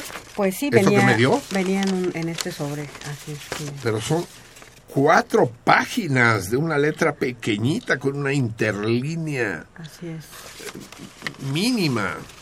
Y, y yo dije que íbamos a leer las cartas íntegras aquí, pero debo violar mi propio ofrecimiento porque esto es imposible. Se llevaría el programa entero, Ramiro. Lo que voy a hacer, porque estoy abriendo el sobre apenas ahora, lo que voy a hacer es leerla por mi cuenta, ah, seleccionar los pedazos que me parezcan más elocuentes y resumir el resto digamos que la carta de Ramiro empieza, es que además no están numeradas las hojas, cabrón, no sé dónde empieza. Sí, sí, venían Claro separadas. que no hay, a ver, si vienen numeradas, no. No, no, no. Venían de hecho separadas. Esta, esta, se- no separadas, sí, una- claro, las hojas vienen una, de, No, una no, a la de otra, pero quién sabe. Empieza así la carta de Ramiro. En los años que usted no estuvo en México pasaron cosas de las que quizás usted no está enterado. Puta, y entonces me temo que me las empieza a contar todas. Fueron 17 años. Puede ser padre. En todo caso me gusta cómo, cómo escribe. Y leo las últimas frases de su carta. Ah, Ay, pero la última frase es muy larga. Yo espero que en el futuro próximo el próximo primer mandatario sea egresado de la UNAM para que vuelva a subir el prestigio de la universidad, cuyos dos docentes fueron los dueños de Radio MB. No, de Radio 1000. Perdónenme, que me tuve que quitar los lentes. Ya saben que yo los lentes no los llevo para ver bien, sino para verme bien. Pero es un desmadre. Entonces dice cuyos eh, descendientes... No, a ver. Ay, Dios. Lea bien. Es- yo, sí, Lea bien, yo espero que en un futuro próximo, el próximo primer, este, esta, eh, este- este- favor, esta cacofonía, esta cacofonía pertenece al, al- al señor Ramiro Barrera. Eh, que el próximo primer mandatario sea egresado de la UNAM para que vuelva a subir el prestigio de la que es la máxima casa de estudios, pésele a quien le pese. La respuesta del Torito es Jacques-Yves Limantour, órale, cuyos descendientes fueron los dueños de Radio 1000. Espero no haberle importunado con mi carta. Si desea que le siga escribiendo, hágamelo saber de manera fugaz e indirecta a través de su programa. Pues no, indirecta no, pues bienvenidas sus cartas, don Ramiro, ya que me habla usted de usted, yo le hablo a usted de usted. Bienvenidas sus cartas, pero sí, sí, si pudieran ser un poquito más breves, con la letra menos apretada. eh, Bueno, pero se pueden ir leyendo. Cada- no, no, un programa otro no. ¿No? No, lo que voy a hacer es resumirla parte, esta. Pero si no quiere que se la resuma en buen sin albur, entonces eh, hágalas más breves. Pero además, don Ramiro, aguas, porque don Ramiro me manda un sello de correos precioso de la FFT, que quiere decir Instituto Nacional de Tele... Ah, IFT, Instituto Nacional de Telecomunicaciones. ¿Y por qué IFT? No sé. Pero es muy bonito el timbre. Y pone la dirección, apartado postal 21111, código postal 04020, Marcelino Perelló, Coyoacán, DF. Magnífico. Donde ya no está el magnífico, Ramiro, es que en el remitente pones Guillermo Prieto 133, Correa del Valle, doctor Marcelino Perelló Valls. O sea que si no hubiera llegado, ah, pero es muy hábil, te viste muy sagaz, cabrón. O sea, si por algún lado, por, por algún motivo la rebotan, no te la devuelven a ti, sino que la mandan aquí a Radio UNAM y igual llega aquí. Estás Exacto. cabrón, muy bien, muy bien, Ramiro. Pero tu respuesta no es correcta. El número uno no pertenecía a Limantur. Y lo digo con todo conocimiento de causa, puesto que tengo ese directorio en la casa. El, el directorio número uno de eh, los teléfonos de la Ciudad de México. Quien sí acierta es Emanuel Alejandro, que dice sentido contrario, dos puntos. No dice querido sentido contrario, dice sentido contrario. Desconocía el significado de las, para- de las palabras periplo y hebdomadario. ¿Ves? Es que este es un programa culto, cabrón. Aquí se aprende, es un programa didáctico. De hecho, estamos negociando una subvención, dos subvenciones, una de la CEP y la otra de FONAES, para, para que nos para que nos sostenga y, y- y envigorice nuestra tarea culturizadora. Me puse a investigar y encontré que la primera significa una travesía y que por lo general retorna al lugar de origen, en tanto que la segunda significa semanal, es decir, que aparece cada semana. Ahora entiendo mejor lo que quiere decir Marcelino cuando las utiliza. Bravo Alejandro, un saludo, espero que el resto de las palabras si las entiendas o las vayas eh, descifrando poco a poco. Un saludo a todos y aprovecho para contestar el torito mensual. El número uno del directorio telefónico de la Ciudad de México, dice de 1981, yo creo que es 85, pero bueno, paso porque no estoy seguro. Correspondía a Electricistas Ascorbe. Correcto, querido Emanuel, querido Emanuel Alejandre e alejandre arroba y viene tu teléfono. Magnífico. te hiciste acreedor, pues, al grabado de Gabriel Macotela. Macotela. ¿Qué sucede? Porque dice Hidalgo Garduño Gabriel que él envió la carta con esa respuesta. Sí, ex- existe la carta. Sí, sí, existe De- la carta. Yo tuve el sobre en la mano. E. y E. Ascorbe y Eusebio Galloso. Dice, envié la carta la semana siguiente. a Sí, sí, sí, sí. se Llegó, llegó, llegó. Esa carta está en nuestro poder, pero no está aquí en este momento. Exacto, porque como usted tiene su... No, yo no tengo su- nada. su- No, no, no. su- Esa carta ¿Cómo? Yo Ok, tuve. pero entonces podría podría ser entonces que se haga un sorteo entre ellos dos. Le creemos al Gabriel Sí, de por que sí supuesto, yo le respondió. creo. Ah, no, mi- de hecho la leímos, ¿no? La no, no, pasada. no, no la leímos. No. Bueno, sí, pero sí la mencionó porque yo- eh, teníamos esa carta eh, Pero las- nunca la saqué del sobre. Sí. hace dos Con dos papelitos con ambos nombres a ver cuál sale, ¿no? Si le, si le creemos a, a Gabriel, sí, pero sería sería más serio que nos esperemos a, Ah, bueno, pues, a, ver la carta, que no puede esperamos. haber desaparecido, ¿no, Gabriel? Entonces, eh, Queda pendiente. Emanuel, tu respuesta es correcta y si Gabriel tiene razón, como sospecho que la tiene, entonces vamos a compartir, vamos a, a echar a suertes quién de los dos se queda con el grabado de Macotela, a menos que se pongan de acuerdo ambos y entonces lo partamos en dos pedazos y se queda cada quien con quien medio con grabado. Exacto. O bien uno con la parte de enfrente y otro con la parte de atrás. Hay distintas fórmulas para que nos pongamos de acuerdo. Muy bien, amigos. Estas son las únicas cartas que tenemos aquí. Se traspapeló la de Gabriel. La de Hidalgo Garduño Gabriel. Me gusta que utilice primero su apellido porque es hermoso. Hidalgo. Bien, ahora sí eh, vamos a escuchar tantita música y para introducir la entrevista con Jaume sobre qué es, vamos a entrar de plano en Cataluña. Quiero que sepan que la cosa en Cataluña se calienta, está al rojo vivo. Rojo vivo quiere decir que no se puede ni tocar, que, que quien lo toca deja un pedazo de piel con todo y carne y con, con suerte hasta un poco de hueso sobre la superficie. Tan está el rojo vivo que en España no logran salir del embrollo en el que están metidos y desde hace casi un año están sin gobierno. Hay un gobierno provisional, un gobierno en funciones, porque la cuestión catalana los tiene atorados. Es decir, los, los partidos reaccionarios de plano lo tienen clarísimo. Ninguna condescendencia con la independencia de Cataluña. Condescendencia rima con independencia, pero también intransigencia. Ninguna condescendencia. Eso dice en el PP y dice Ciudadanos. Nada, cero. Porque ahora los catalanes no están pidiendo la independencia. Ya se atimidaron. Fíjense en el verbo que acabo de acuñar. Atimidarse. Y ahora lo que piden es sencillamente, y, y leas el sencillamente con comillas, sencillamente que se haga un referéndum.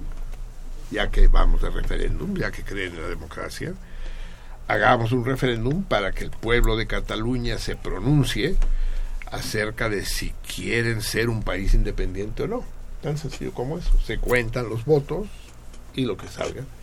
Si sale que quieren seguir siendo españoles, pues seguiremos siendo españoles durante el rato que, se, que haga falta. Si dicen que no, pues chao. Hay los vidrios. Pues eso tampoco. El referéndum no se, no, no se contempla. Porque dice Mariano Rajoy, el presidente provisional desde hace un año, dice, no, dice, hagamos un referéndum, pero el referéndum lo tenemos que hacer en toda España, porque es un problema que afecta a todos los españoles. Y yo digo, pues tienes razón el cabrón, pero ¿por qué solo España? También nos afecta a los mexicanos y, y a los chinos, cabrón. Entonces vamos a hacer un pinche referéndum mundial, cabrón, porque todos nos vemos concernidos. No es cualquier cosa ver la erupción de un nuevo estado en el mundo como si fuera Sí, un volcán. Exacto. No es el Timor Oriental, cabrón, es Cataluña, el corazón de Europa, el corazón del mundo, a donde llegó Colón después de habernos descubierto. No, no, no, no son mamadas. Ahí juega Messi, cabrón. Sí, claro, ¿no? No, no es cualquier ¿Qué va a cosa. pasar sí. con el Barça? Porque si nos independizamos, exacto, ¿qué pasa con el Barça, cabrón? Sí, ¿dónde o sea, estamos concernidos. Queremos votar, queremos votar, queremos votar. Entonces, Rajoy, tienes razón. Que no voten solo los catalanes, que votemos todos los ciudadanos del mundo. Y además estamos de acuerdo con Hitler. Hitler, para anexarse los Sudetes, que es una región de la entonces eh, República Checa, Chequia, lo que hizo fue un referéndum democrático, pero la que votaron no solo los habitantes de los Sudetes, sino todos los alemanes. Entonces, ¿quieren que, que Alemania se anexe a los Sudetes? Le preguntó, y los alemanes a coro contestaron, sí. Y claro, como eran 40 millones y los de los Sudetes eran solo un millón, pues perdieron los Sudetes. ¿no? Y los Sudetes fueron gentil e irremisiblemente incorporados a Alemania. Pues todo parecido es media, mera coincidencia, pero el argumento de Rajoy de que tienen que votar los españoles si sueltan a Cataluña o no, es extraordinariamente parecido. Pero estén atentos porque el, el Parlamento catalán ya tomó la decisión, y escúchenme bien, lo puedo decir más alto pero no más claro. En septiembre del año que viene, dentro de poco menos de un año, se va a realizar el referéndum de independencia de Cataluña con eh, el consentimiento de los españoles o sin él, con la participación del gobierno de España o sin ella. El referéndum va y nos la jugamos, es órale una manita de albures o, o, o, o, de pócar si quieren ustedes completarlo más. Sale, cabrón. ¿Qué traes? Ahí, ahí vamos a ver de qué cuero salen más correas, cabrón. Faltan 11 meses y 15 días. El momento cumbre se acerca. Sería el primer país que se independiza en Europa Occidental desde hace más de un siglo. El último fue, desde hace casi un siglo, el último fue Irlanda en 1919 al terminar la Primera Guerra Mundial. Y antes, en 1904, fue Noruega. Después, hace eh, 20 años, se independizaron varios países, pero de Europa del Este, en el Báltico, eh, Ucrania, Bielorrusia, Moldavia, que es otra cosa de la que ya hablaremos. La cuestión moldava es muy complicada. De hecho, son romanos esos cuates. Pero en fin, pero que se independice Cataluña, que se independice la Sagrada Familia de Gaudí, cabrón. Que está, está cabrón. Ya vieron cómo va a ser cuando la terminen. Dice que la van a terminar en el año 2028. Sí, va a estar. Ahora tiene solo ocho torres, pero faltan las, las, las ocho, le faltan cuatro de las chiquitas y después cuatro de medianas y después la enorme torre central que tiene el doble de altura que las actuales. Bueno, to- todo eso, si efectivamente no nos invaden los españoles, que no está por demás pensarlo, porque los españoles baturros son, ¿eh? Baturros son. Y se dice, no, hoy no serían capaces de enviarnos los tanques y los aviones como en el 36. Pues pensemos que no, cabrón. Pues más nos vale pensar que no, pero aguas. Recuerden que Barcelona fue la primera ciudad en el mundo que sufrió un bombardeo aéreo. Fue la primera en el mundo. La bombardeó la Luftwaffe, la aviación alemana, en 1937. Después de la Segunda Guerra Mundial ya fueron muchas las ciudades bombardeadas. Pero el terror, el terror que representó, yo recuerdo el día que a mi papá se le ocurrió comprar unos cohetes chifladores. Dice, mira lo que compré.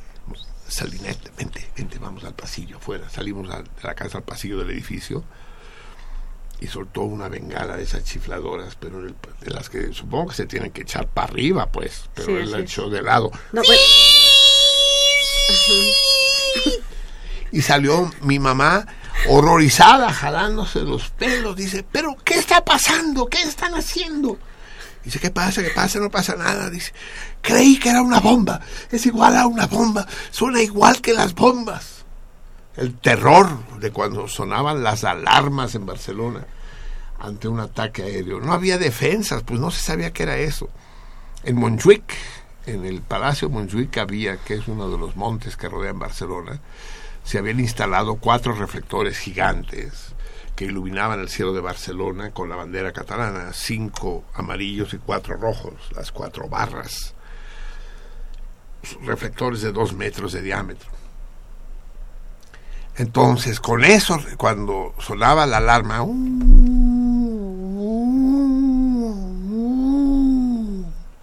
que precedía el, el zumbido de los motores de los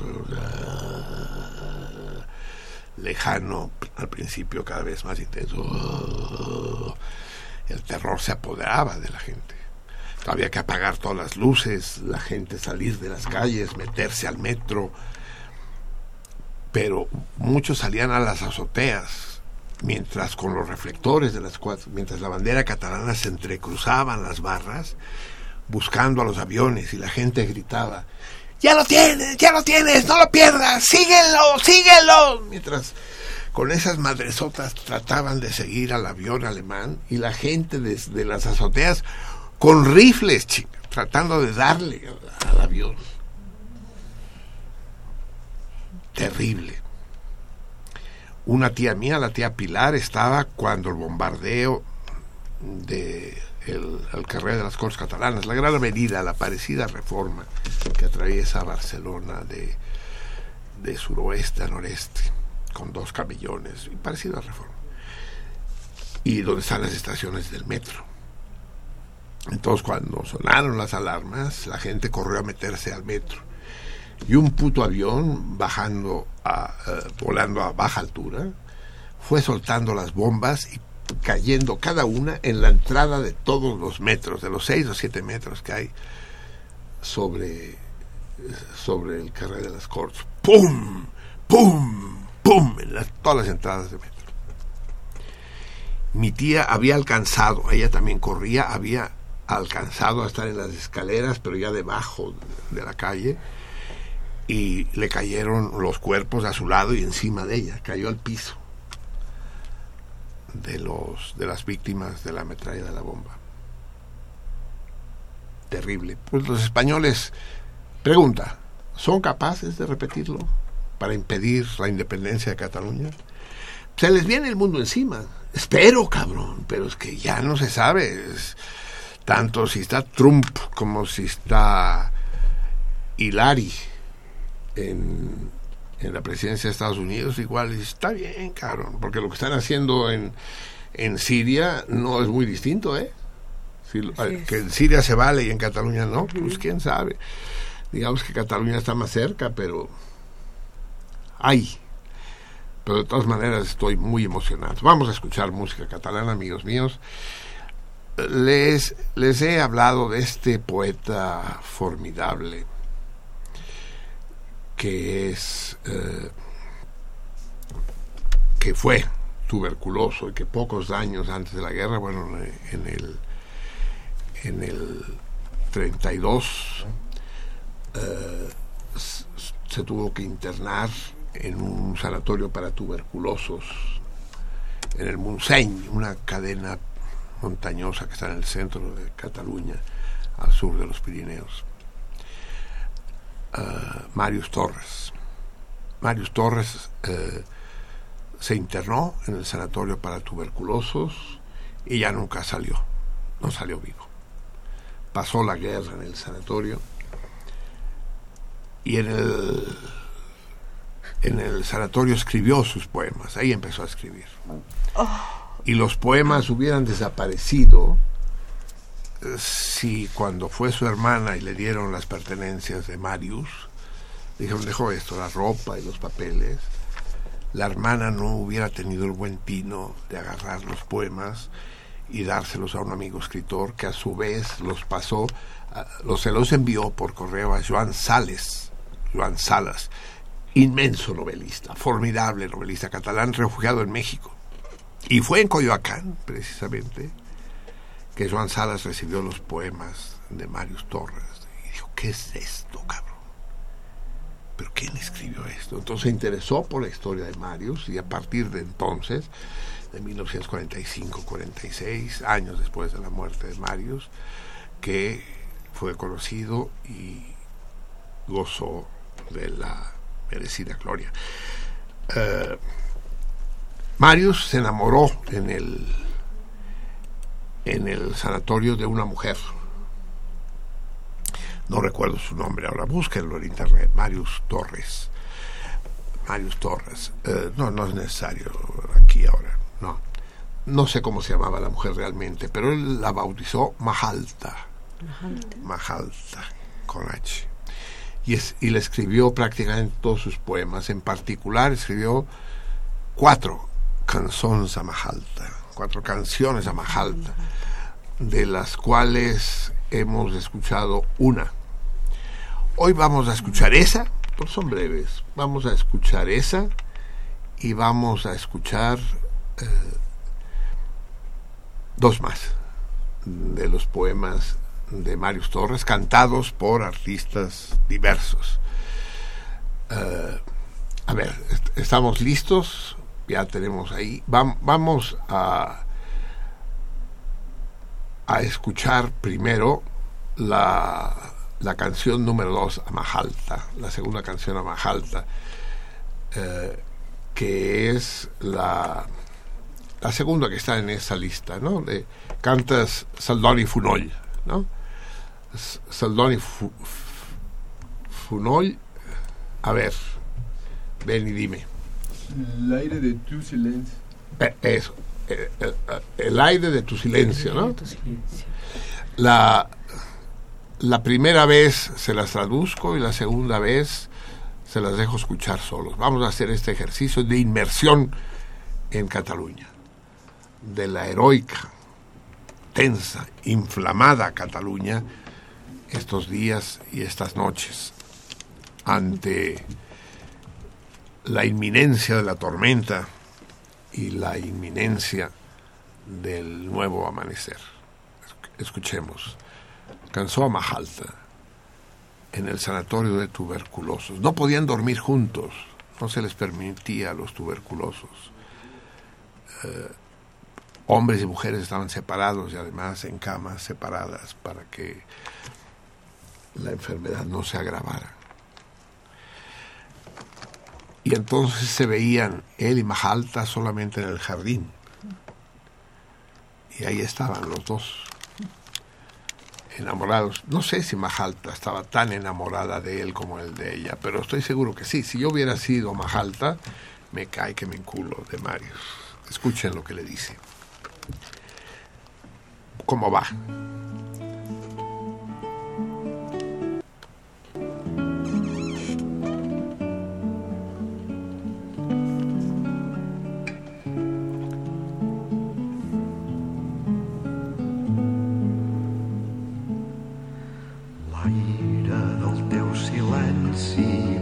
En El aire de tu silencio pasa por mí. com en el prat un vent d'ales d'àngel Como en el, en el prado un estanque de lirios. estrella del matí La estrella de la mañana. fes-me oblidar Hazme olvidar que muero porque me mires. Soc la gota de Soy la gota de rocío que te amaba ayer. Soy la gota de rocío que te amaba ayer.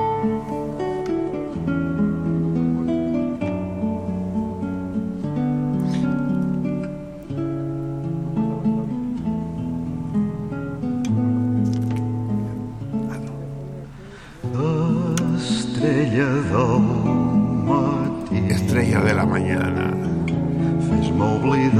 hazme olvidar.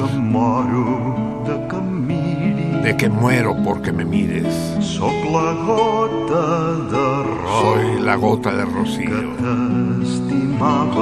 que te amaba ayer. Soy la gota de rocío te amaba ayer.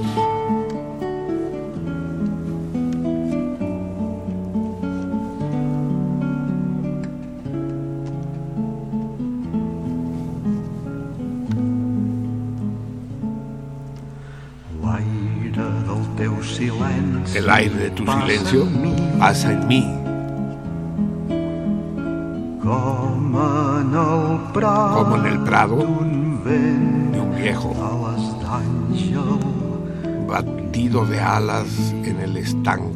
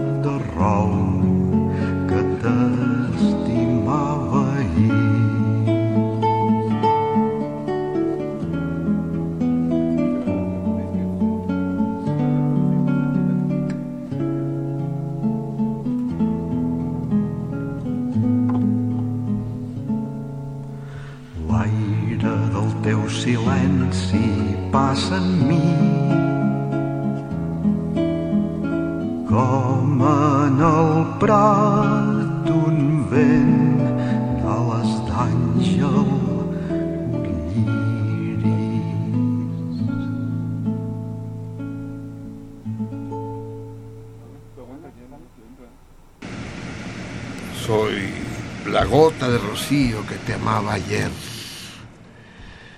Soy la gota de rocío, la que se, eva- se evaporará. Qué imagen más conmovedora de la muerte. Me evaporaré. Soy la gota de rocío que te amaba ayer. Muero porque me mires. Bien, esta es la canción de Mahalta, número dos. Vamos a escuchar ahora la canción a Mahalta número cuatro, que ya la hemos oído aquí. Igual se las traduzco en una primera audición y después los dejo solos. La canta Espiral de Embulls, Espiral de Enredos. Adelante.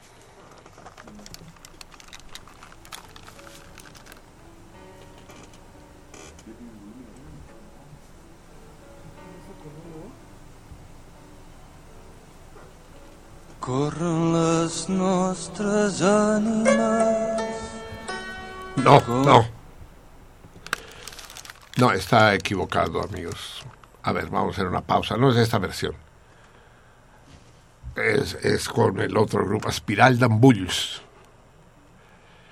A ver, vamos a hacer una pausa porque es muy tarde. Vamos a escucharlas después mientras arreglan eso.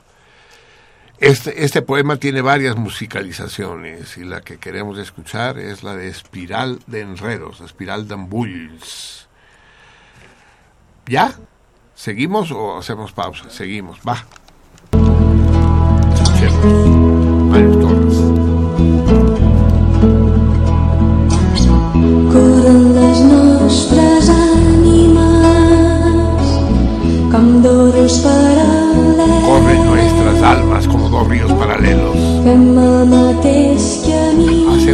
Camino sobre los mismos cielos, bajo los mismos cielos. Corren nuestras almas como dos ríos paralelos. No nos podemos acercar. les nostres vides calmes. Nuestras vidas calmadas. Entre los dos hay una tierra de cipreses y de palmas. No Podemos acercar nuestras vidas calmas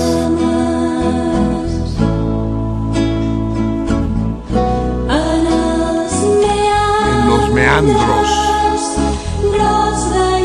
amarillos de lirio, verdes de paz. Siento como si me siguiera. tu latido suave. En los meandros. amarillos de lirio, verdes de paz. Siento como si me siguiera tu latido suave.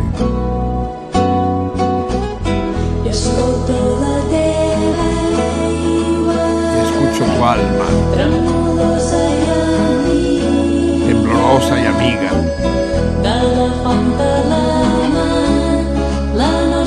de la fuente al mar, nuestra patria antigua. Y escucho tu agua, temblorosa y amiga,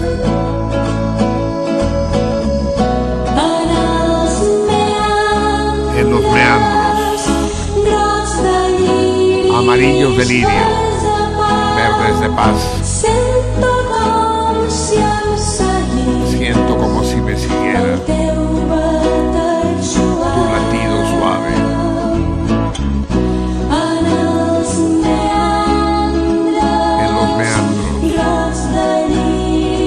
amarillos de lirio,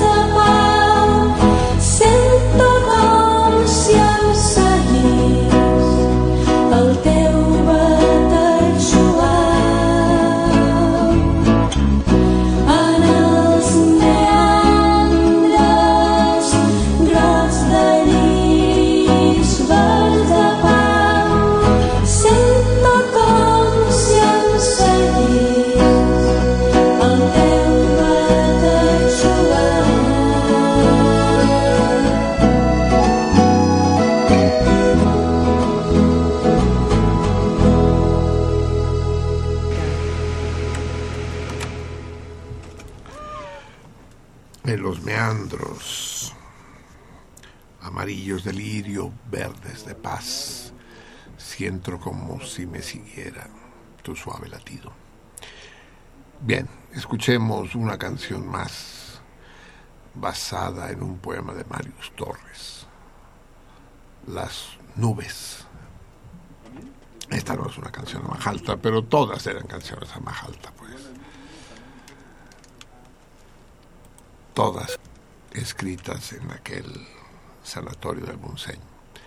Las nubes, la adaptación musical es del grupo Cosas, Cosas. Escuchemos las nubes.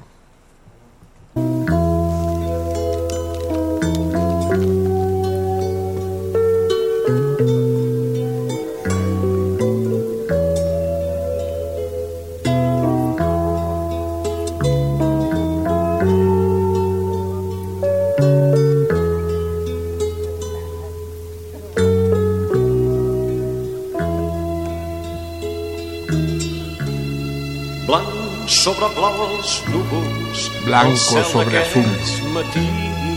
Pasan las nubes de esta mañana, pasan sin la angustia. de estar cargados con un alma.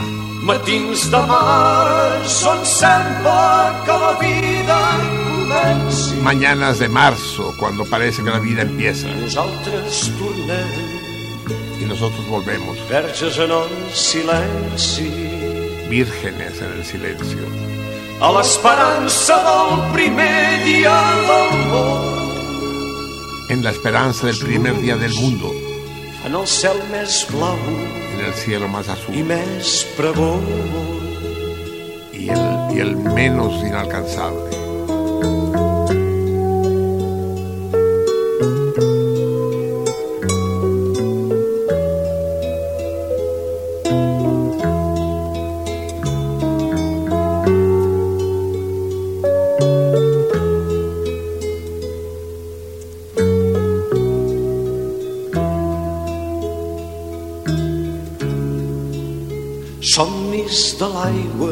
Sueños del agua, de su pereza. l'aire els dona una forma El aire les da una forma, sorpresa casi por sorpresa. un límit en fàcil Un límite en el azul, fácil como la canción. del llavis La flauta en los labios. del pastor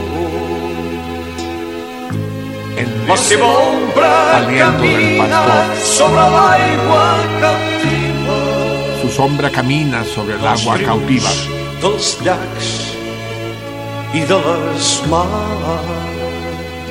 la esencia de los lagos y de la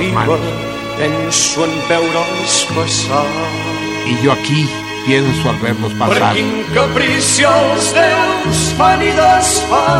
qué capricio los dioses hacen y deshacen maravillas tan breves. Por qué capricio Los dioses hacen y deshacen Por siempre. meravelles tan breus maravillas tan breves.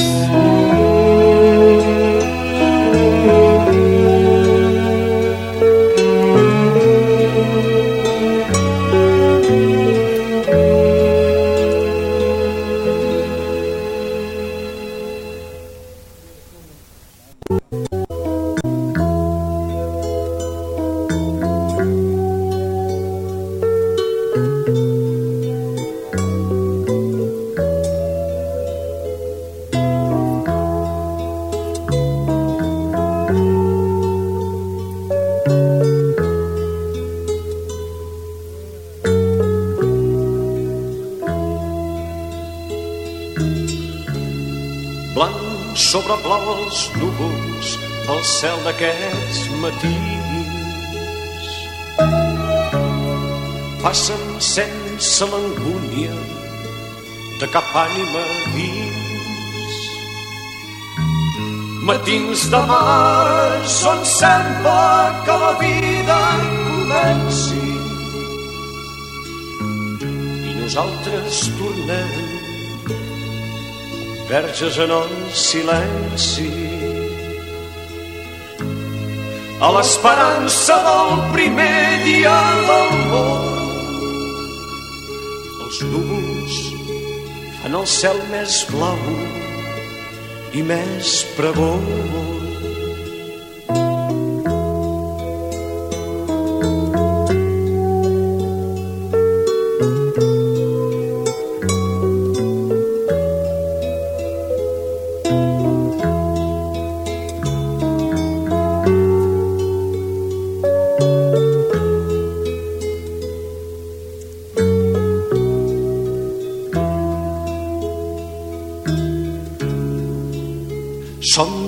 De l'aigua entorn de la seva peresa. L'aire els dona una forma gairebé per sorpresa.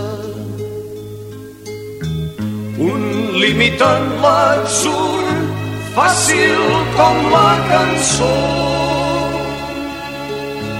del flavió dels llavis plens de sol del pastor. La seva ombra camina sobre l'aigua captiva dels rius, dels llacs i de les mars. I jo a la riba penso en veure'ls passar. Per quin caprici els déus fan i desfan per sempre meravelles tan greus. Per quin caprici els déus fan i desfan per sempre meravelles tan breus.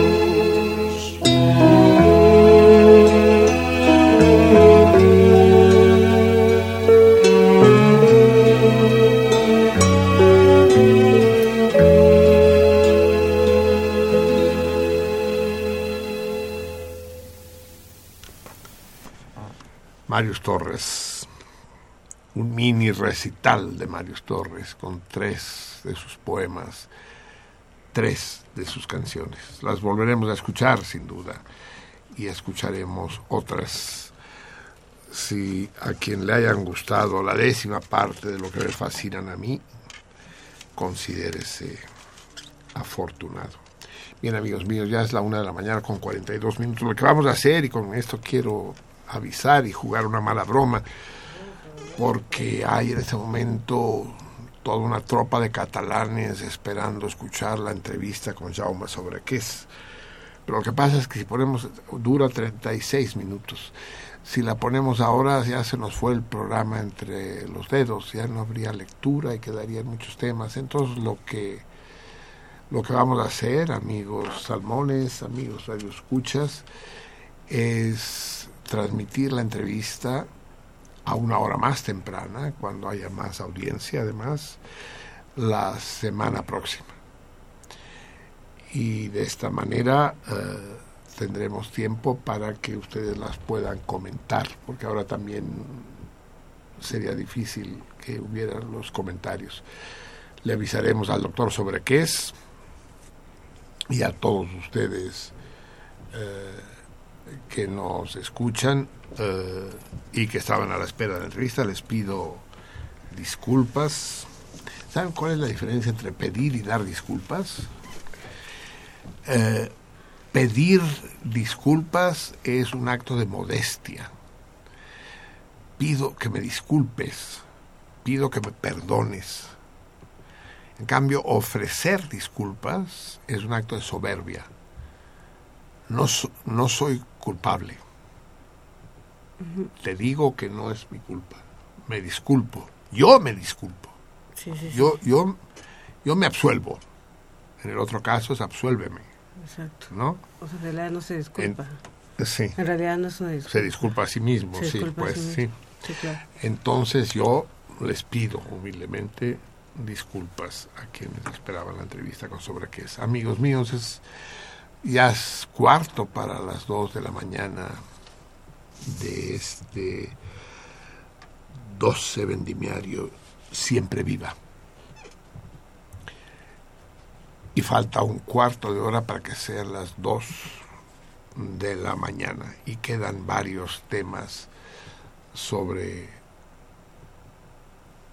sobre la mesa exigiendo micrófono quedan muchos y, es imposible abordarlos todos. Eh, uno sin duda eh, que debe ser mencionado es la muerte de Luis González de Alba, dirigente del movimiento estudiantil de 1968 y con quien tuve muy malas relaciones, muy malas.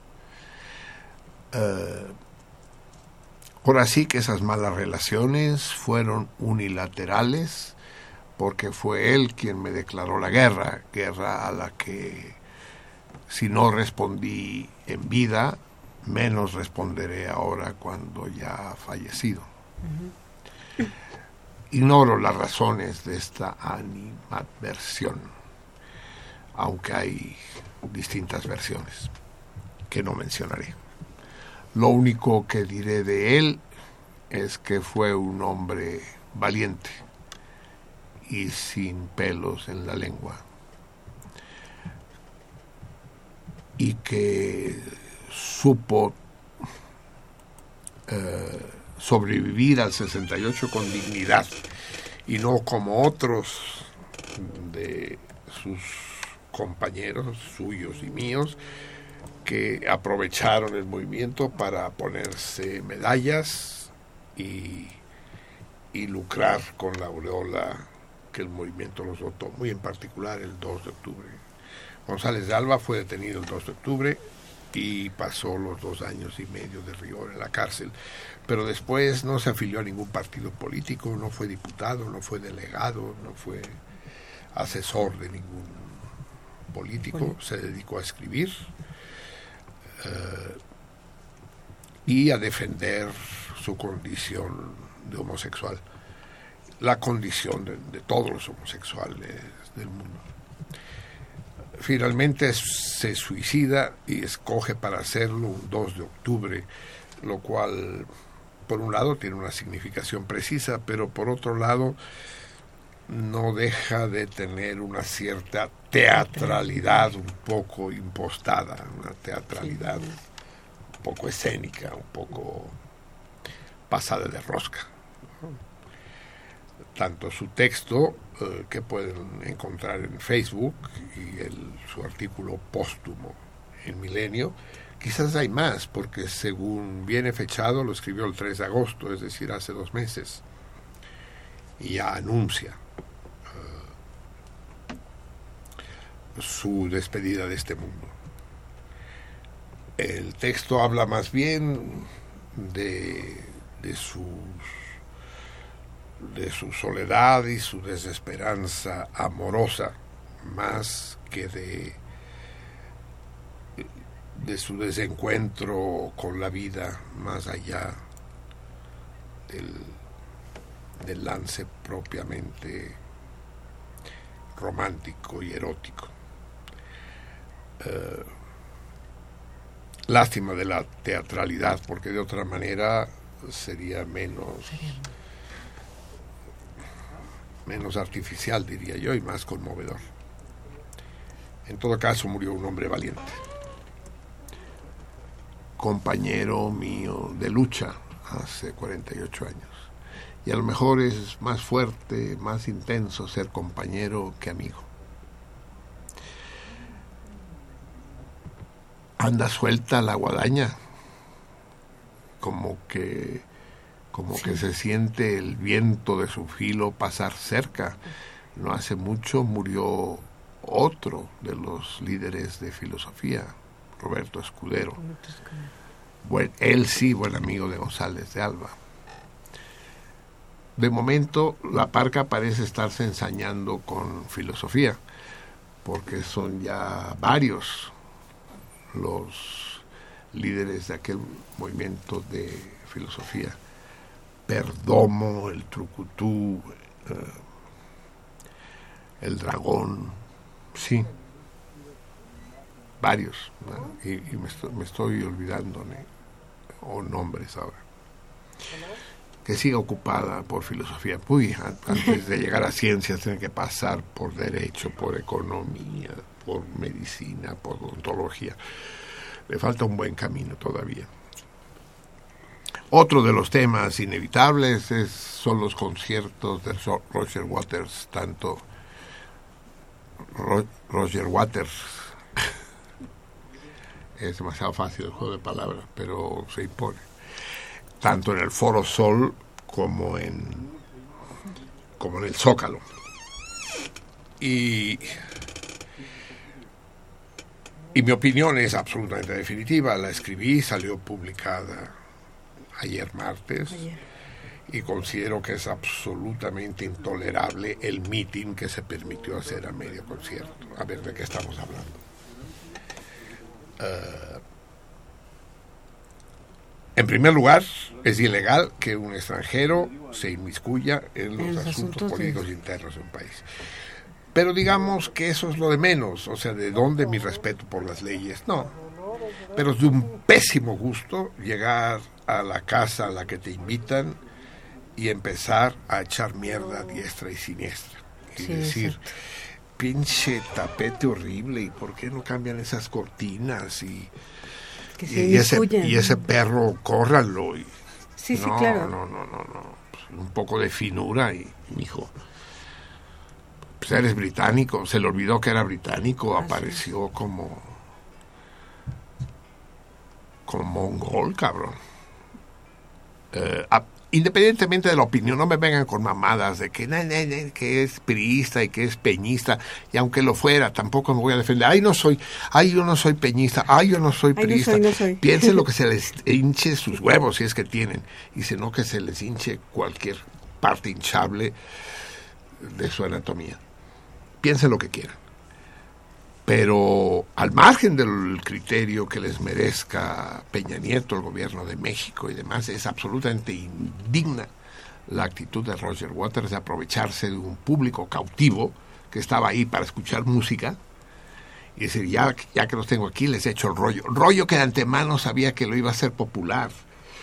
El, el, el political correctness, el saber que decir que Peña Nieto es un hijo de la chingada va a ser popular y va a ser coreado por el público, convierte, convierte el acto en detestable y deleznable. Es, es, es una baratura eh, vomitiva. Ay, sí, yo también. Y Trump, y muera Trump. Sí, ahora todo el mundo es muera Trump. Es re fácil decirlo. Y, es, y ya sabemos que es el que es la pera del, del gimnasio del boxeo, ¿no? Denle, ¿no? Péguenle. Y qué padre quedamos todos. Que hubiera dicho algo más acá, más cabrón. de lo que Claro. sea, hubiera condenado los bombardeos a Siria. Digo, por ejemplo, cabroncete. Pero los bombardeos a Siria no te preocuparon demasiado, ¿verdad? Te, te preocupó uh, lo que pasa en Estados Unidos y sobre todo te preocupó el alarde ese de mentarle la madre al presidente de México a cuatro pasos de Palacio Nacional, sabiendo, y es ahí donde está la cobardía y la bajeza, sabiendo que no podría haber represalias, que eras impune e inmune. Claro, Porque porque aparte es- está invitado. Sí, Bueno, y el gobierno está con las manos atadas. que además le lo- pagaron, porque que diga cuánto le pagaron y que ese dinero que le pagaron, pues que lo reparta con esa gente. Sí, la, la declaración de Mancera de hoy es una vergüenza. Mancera, Mancera ya declaró que quiere ser presidente. Ya. Y el PRD ya lo designó como candidato a la presidencia. Dios es libre. increíble que tal petrimetre, el, el, el destrozador de banquetas, lo voy a llamar, destrozó El señor de los tubos. el señor de los tubos el, el- y destrozador las- de banquetas no nos destrozó la banqueta, Sí, una sí. banqueta que está en perfecto estado. Ahora la dejó peor. Ahora Así se inunda es, ahí, se hace un así charco. Y, y pasamos ahorita viniendo hacia acá, no sé si usted se fijó, por otra banqueta, la del Valle, completamente levantada. Y eso es para justificar lo que se están robando. Ay, no me diga. Ay, qué mal pensadas. Ay, mire, es que yo No, siempre soy mal pensada. No, no, no, no levante falsos. Pero di- dice hoy que el concierto del Zócalo no costó nada. Ay, por favor. Claro que Dice, costó. puta, que nos diga cómo le hizo, pues, porque se nos ocurre que podríamos hacer más cosas gratis de ese estilo. No costó nada. ¿A quién no le costó nada? Dice, no, fueron cuestiones de publicidad y de y promocionales. ¿Cuál publicidad? ¿Cuál- ¿Dónde estaba la publicidad? ¿Dónde apareció la publicidad? ¿Qué se promocionó? ¿Qué? Aparte del discurso antipeña, o sea, se convirtió en un 132 el, el pendejete este. Así que lo siento mucho, César, mi César Mazatleco, me escribe diciendo, hay que poner a Pink Floyd. No, ni madres, cabrón, ni madres. Los abyectos no tienen lugar en este espacio. Así es. Y yo considero a Roger Waters un personaje abyecto. Dice, se permite el cabrón decir, señor presidente, hay que derribar el muro que separa a los ricos de los pobres. Eso lo dice el multimillonario Roger Waters, cabrón. Pinche cinismo inimaginable. El único adjetivo que se me ocurre es maravilloso. Así es. Maravilloso. ¿Cómo se le permite decir a la gente hay que derribar el muro entre pobres y ricos y decir que eso que lo diga un pobre, ah, órale, o un rico consecuente que dice, no, cabrón, yo mis riquezas las dono, las comparto. ¿Cuánto me hubiera gustado que en el Foro Sol o en el, o en el Zócalo alguien le hubiera dicho, órale, cabrón, móchate? Pero es que tenía un Con- público facilote. Ah, exacto. Es decir, ya dije que los bueyes acostumbran a seguir el rebaño. Los bueyes van donde los bueyes van. ¿Por qué los bueyes van donde los bueyes van? Porque los bueyes van ahí, ¿sí? ¿A dónde va Vicente? ¿A dónde va la gente? Y, todos son Vicentes. Y sí me hubiera gustado decir, órale, cabrón, derribemos ya el muro. La mitad, cabrón. Va, mitad para ti, mitad para la banda. ¿no? Vamos diciéndolo así. En el Foro Sol dicen que hubo 60 mil personas y la localidad más barata costó 300 pesos. 300 pesos en taquilla, en Ticketmaster, en junio.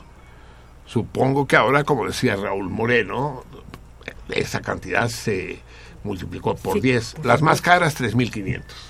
Pero los naranjas C, los pobrecitos, los, los menesterosos del naranja C, 300 pesos. Si los 60 mil hubieran sido naranjitos C, se hubieran recaudado 18 millones de pesos. ¿Qué onda con ese dinero? ¿A dónde fue a parar? Y no fueron 18 millones de pesos. Si digo que fueron 100 millones de pesos, no me estaría quedando, no estaría yo exagerando, ¿eh? No, no. Eh, Roger Waters vino a México, como en todos los recitales que hacen sus giras, por una lana. No venga con mamadas, no vino porque le encanta tener contacto con la gente. Claro. En su gira de tres años ha realizado 270 conciertos, 90 por año, casi dos por semana. Pinche ruco, cabrón, ha de tener mi edad o más, ¿no? Y anda mostrando sus miserias, vi- viviendo de, de glorias pasadas, ¿no? Sí. Sí, Eh, sí. Con pinches músicos improvisados. Dicen que el concierto del Foro Sol fue una catástrofe. Y, y, y, ¿y por qué dice Mancera que del Zócalo no se pagó nada? Que las pantallas gigantes fueron gratis, porque alguien las... Pues ahí estaban. Alguien las dejó ahí olvidadas y las apro- dijeron, "Pues vamos a aprovechar eso. Eh, ¿Por qué lo dice? Porque de otra manera sería realmente escandaloso que un acto patrocinado por el gobierno de la ciudad se permitiera escribir en letras de 10 metros de alto renuncia ya dedicado al presidente de la República. Que les guste o no les guste, fue elegido democráticamente por el pueblo de México. Así es. Y si no es así, hay que evidenciar que no es así. Pero darle cuerda a una, a una lengua viperina, es decir, dividida en dos, eh, para que ande lanzando mamadas al aire, eso es muy fácil. Dejen de decir mamadas dejen de decir mamadas y yo me veré librado de la penosa obligación de defender a Peña. El día que digan algo sensato como Peña, no seré yo quien lo defienda. Mientras sigan diciendo calumnias y estupideces, seré el primero en defenderlo. Yo también. He estado y sigo estando del lado de los oprimidos y de los perseguidos, sean quienes sean. Me lleva la chingada. Ya me emputé. Voy a escuchar música para tranquilizarme. Ustedes, quién sabe qué quieran hacer. sí, me ponga música, porque si no, se están calentando las aquí. Sí, pinche Roger. Así que, César, olvídalo, cabrón. ¿eh? No hay Pink Floyd en este programa. De, de por sí, ya sabes que el rock no es mi fuerte. Te voy a poner a Led Zeppelin. Tú dime qué quieres que ponga de rock la próxima semana y, y te lo pongo, te lo meto. Lo que sí dice, y tiene razón el César, es que hay que mencionar la emboscada que le tendieron al ejército en Culiacán, cabrón. Eh, narcos, presumiblemente, es decir, pues si no son narcos, a ver, otra hipótesis, pero con un armamento cabrón. Es decir, es hacerle una emboscada al ejército, eso ya son palabras mayores, es ponerse con salsón a las patadas. Pero es que según las noticias oficiales, no hubo ni un solo detenido, ni un solo herido siquiera por parte de los atacantes. ¿Vieron las fotos de cómo dejaron los camiones? Sí. Puta madre, ahora sí que parecía, Parecía Siria. Ajá, parecía Siria. ¿no? ¡Fum, pam, fum! Impresionante. Eh, y, y, ¿Y por qué? Pues quién sabe, porque llevaban a un detenido, herido, ¿no? Eh, del que no sé qué pasó, sobrevivió, pero no sé si se lo llevaron los asaltantes o, o siguió en poder del ejército. Las noticias son confusas. Es que la mejor manera de no enterarse de lo que pasa en el mundo, amigos míos, es leer la prensa. Si no quieren saber lo que sucede, vean la prensa. Si, si quieren saber menos aún de lo que pasa, vean Internet. Y averigüen qué es lo que dice Internet. Y si Pero sí hay, hay una cuestión, hay una cuestión en México con el ejército delicada, y es que desde hace meses, años, me sorprende que en todos los noticieros de televisión, en particular el de López, López Dóriga, que no me perdía yo, porque- por, por ese placer malsano de Ah, sí. enfrentarme a lo a lo desagradable. El oscurito. Eh, no me perdía. No, pues era el noticiero más interesante de la televisión, me cae. Sí, sí, sí. Ni modo que me fuera a escuchar yo a la. ¿Cómo se llama la del 11? Puta. esa- Ay, no. Adriana, Adriana Pérez Cañedo, ¿Qué que esto? padece parálisis facial, esa, pa- pa- parece un robot, que, muñeco de ventrílocuo, no, de la chingada. O el otro, el de Azteca TV, cabrón. Este, Javier de la Torre. A la torre, a- en la torre, Javier en la torre, cabrón, puta, no, no. Entonces veía a, a López Dóriga. Qué chistoso, les llamo la atención sobre ese hecho si no les había caído el 20. ¿Por qué Televisa ya no tiene noticieros nocturnos? Por primera vez en su historia de 60 o 60 y tantos años. ¿Por qué no? Porque Peña Nieto No. seguramente. A- a- a- Peña Nieto lo prohibió, el hijo Sí, de claro. puta, ¿verdad? Sí, Sí, igual, cabrón, pues sí. ¿Por qué no? Sacan a, a López Dóriga, que tiene otro programa, no sé de qué, no sé cuándo, no sé dónde, que iba a venir Denise Merker, pero no, ella hace una, un programa corto, parecido al que ya tenía de, de- ¿cómo se llama? Eh, Punto de partida. punto de partida, punto de partida, sí. Pero ahora tiene. O sea que comenta cosas de actualidad, pero no es un noticiero propiamente dicho. Sí, ahora es- Adela Micha sigue con su, su rollo. No hay noticiero. No solo en el 2, no hay noticieros en Televisa, No, no sé. en la noche. ¿Qué onda, cabrón? Está, está movido el rancho, cabrón.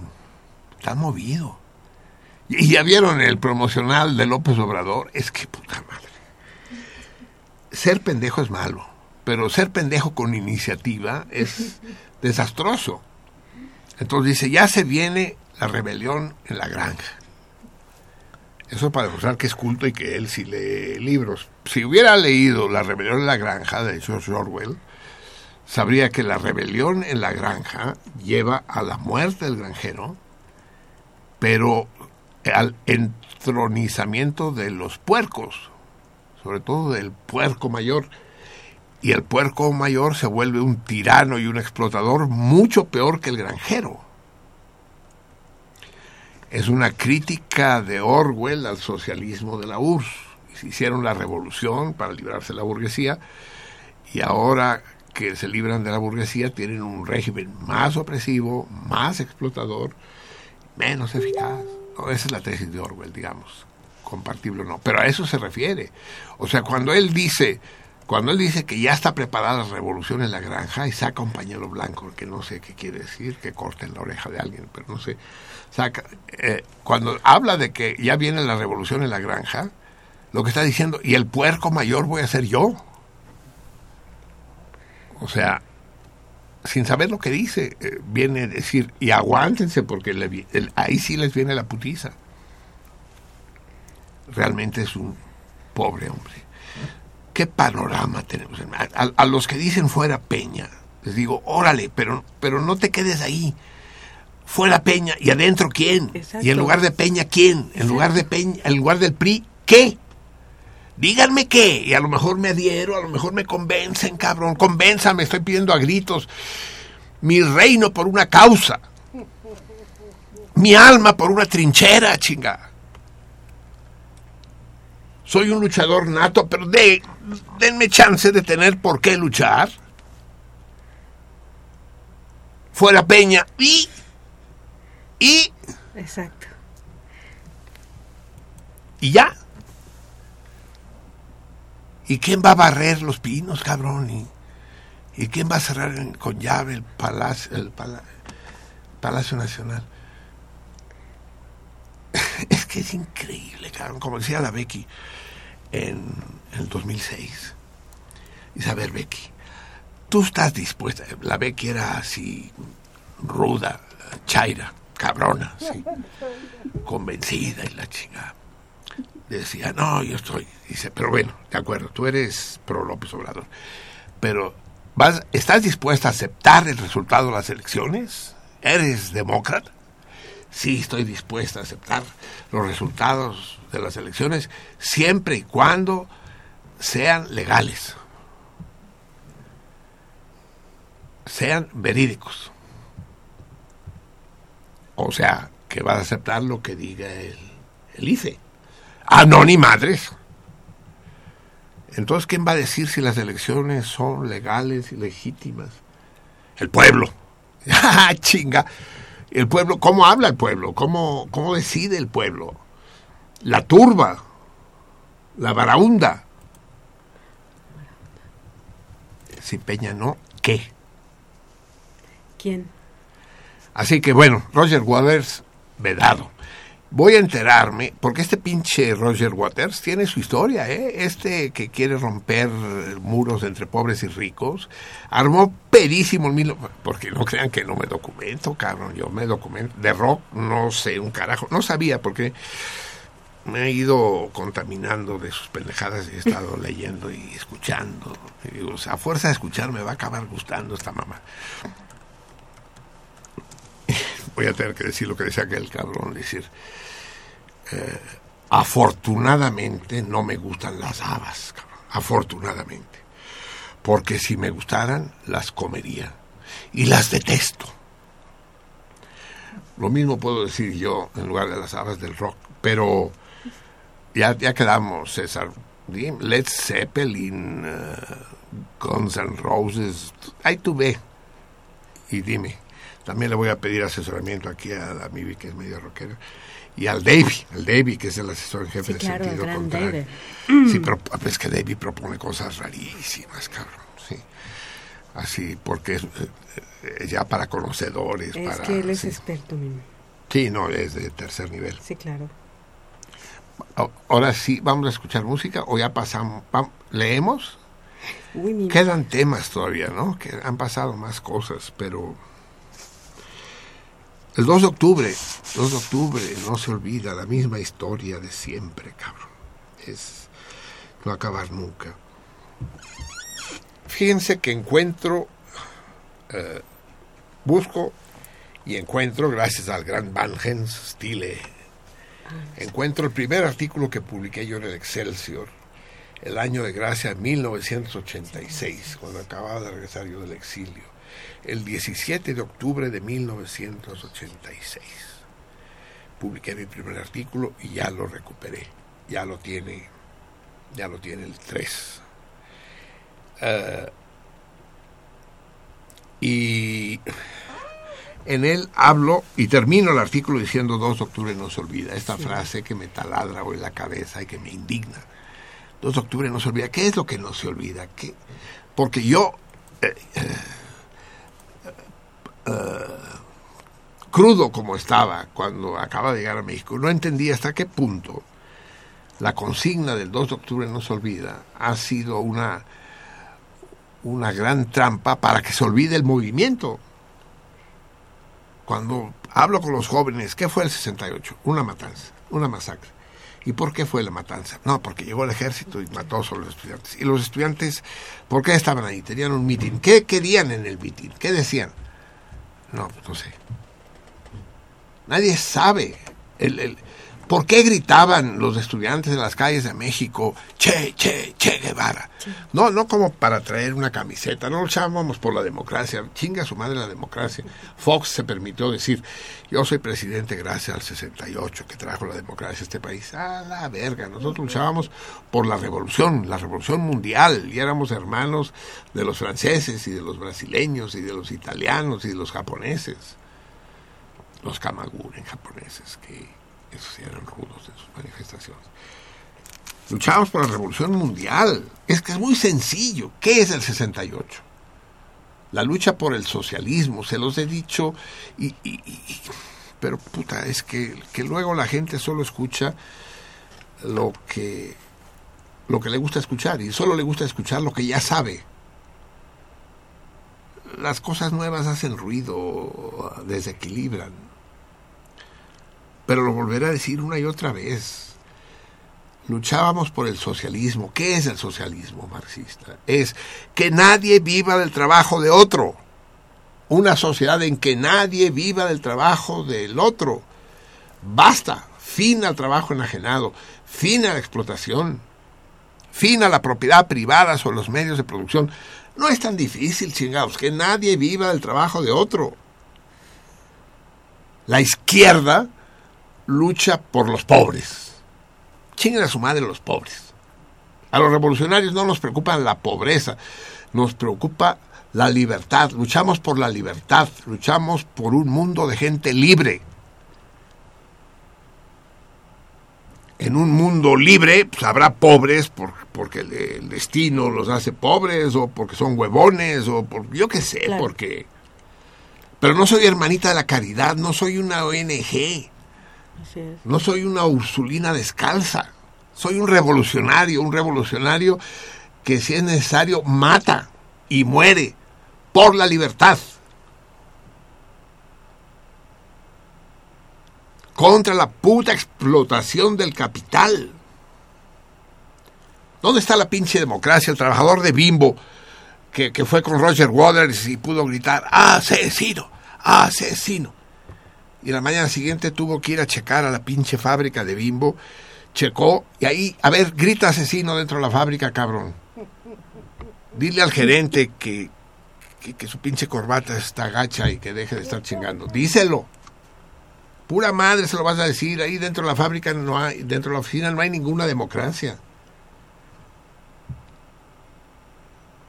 La democracia es una mamada. Entonces, el antipriismo en particular es la enfermedad infantil del izquierdismo.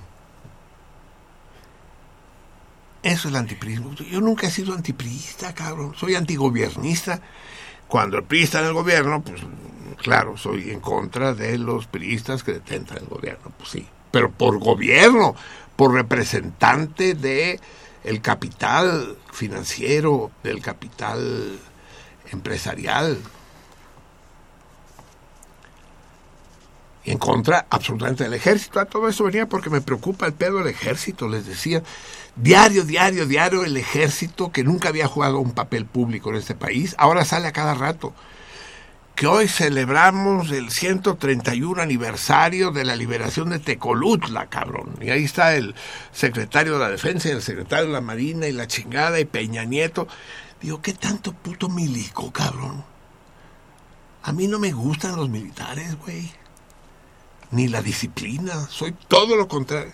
Luego sí me gusta verlos desfilar, sobre todo los cadetes del colegio militar. Soy el único el, el único anarco al que, le gusta. le gusta la marcialidad. Pero ya así más en corto, no, no, no, no. ¿Qué, ¿Y qué son estos ataques al ejército como el de Sinaloa, como el helicóptero que derribaron? Ya van dos helicópteros que se echan, ¿no? ¿Qué clase, qué clase de narcos son? ¿Qué, qué armas poseen? ¿no? ¿Qué- no me preocupa, me preocupa el papel creciente del ejército y la soledad de Peña Nieto, porque Peña Nieto es el, el solitario en Palacio, ¿eh? El PRI no quiere saber nada de él y los demás tampoco. Entonces, a lo mejor el- el único apoyo real que tiene Peña Nieto es del, del ejército. Y eso sería dramático, ¿eh? ¿Por qué renuncia Videgaray? ¿O por qué lo corren? ¿Por el asunto Trump? No sé. ¿Que, que se va a hacer campaña para ser gobernador del Estado de? México. También lo dudo, pues. Está muy confuso. Está muy quemado este gobierno. Está, todos, los, todos los regímenes son impopulares. Lo decía ahora Raúl en su cápsula. Decía, la Bachelet en Chile tiene el 13% de aceptación. No hay gobierno en el mundo popular. Todos los gobiernos son de acarreados. Dice, es que acarrearon gente el, el 15 de la noche. Pues a huevo. El poder acarrea. Siempre. Y acarreaban los cubanos. Y siguen acarreando los cubanos en la Plaza de la Revolución. Me canso que acarrean. Órale, súbanse y pasan lista. Y el frutzi y la torta. ¿Cómo? Pasan lista y el frutzi y la torta. No hay frutis en Cuba, mire. Ah, ¿no? No. Ah, qué mal. Y creo que ni tor- tortas cubanas, men. En serio. Hijo, son las 12 y 16, ya no hubo Híjole. lectura tampoco. Y, y tenía yo una lectura padrísima. Ay, yo creo que sería bueno. que- de, de- sí. de- de Borges. Vamos a escuchar música, eso sí, porque ya esto ya no puede seguir así. Eh, quiero que sepan que este viernes, hace tres días, cuatro ya, fue el cumpleaños nada menos que de nuestro querido Tres. Es, estamos todos de fiesta, de fiesta grande.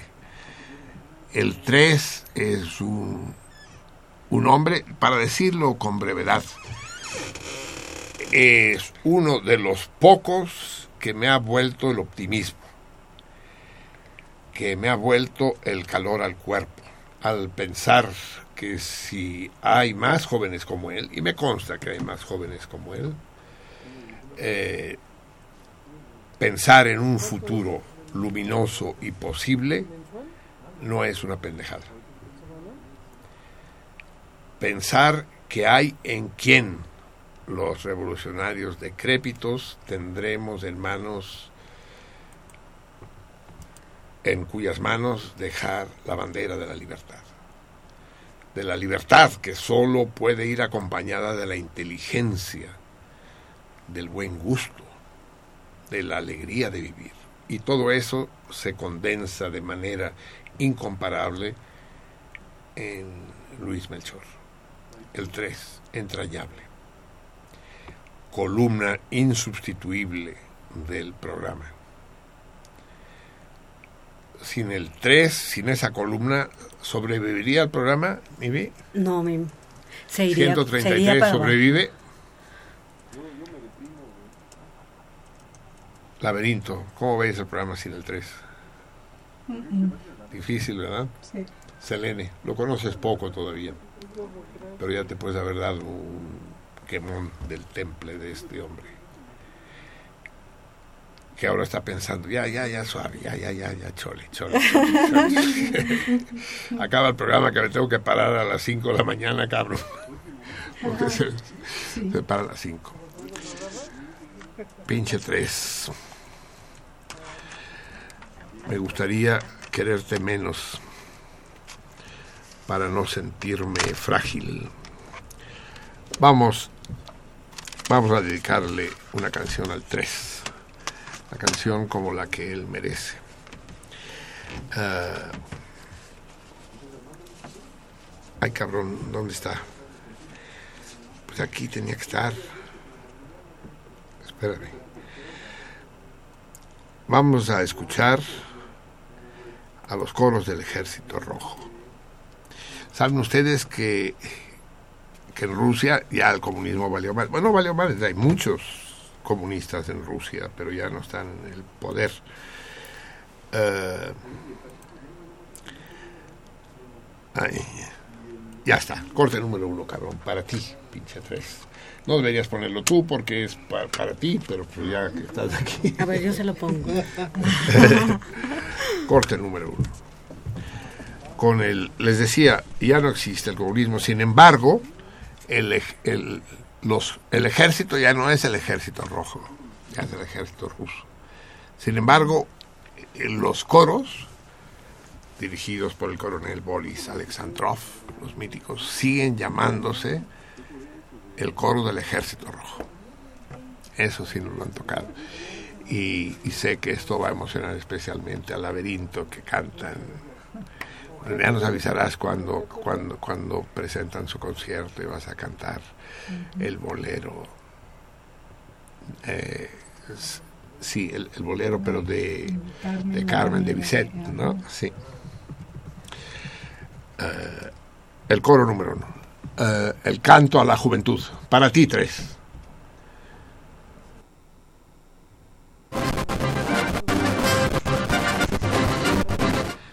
El que no te quiere es el me- me sabotea cabrón en- cuando estoy en lo más emocionado. Eh, y además se oyó de la chingada, no sé qué está pasando. ¿Qué pasó?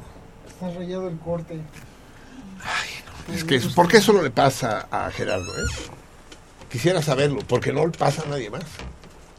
Lo podemos meter desde la computadora. ¿Cómo? Lo podemos meter desde la computadora. A ver, intente, corte uno. A ver si podemos, sí. Y si no, cambiamos, te pongo una ranchera, cabrón. Para que te sientas más en casa. A ver, va a intentar ahora al tren resolverlo, ponerlo desde la compu.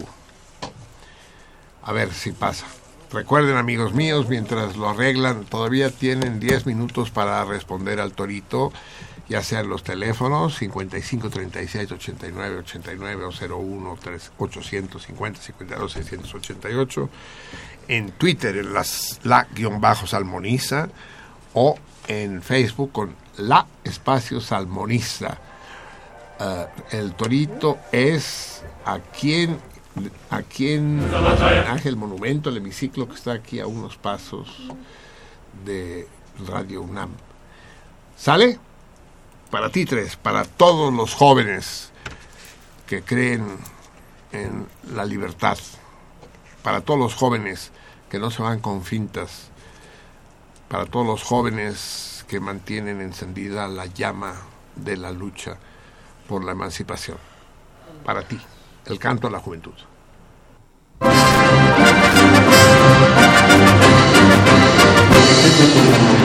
Золотая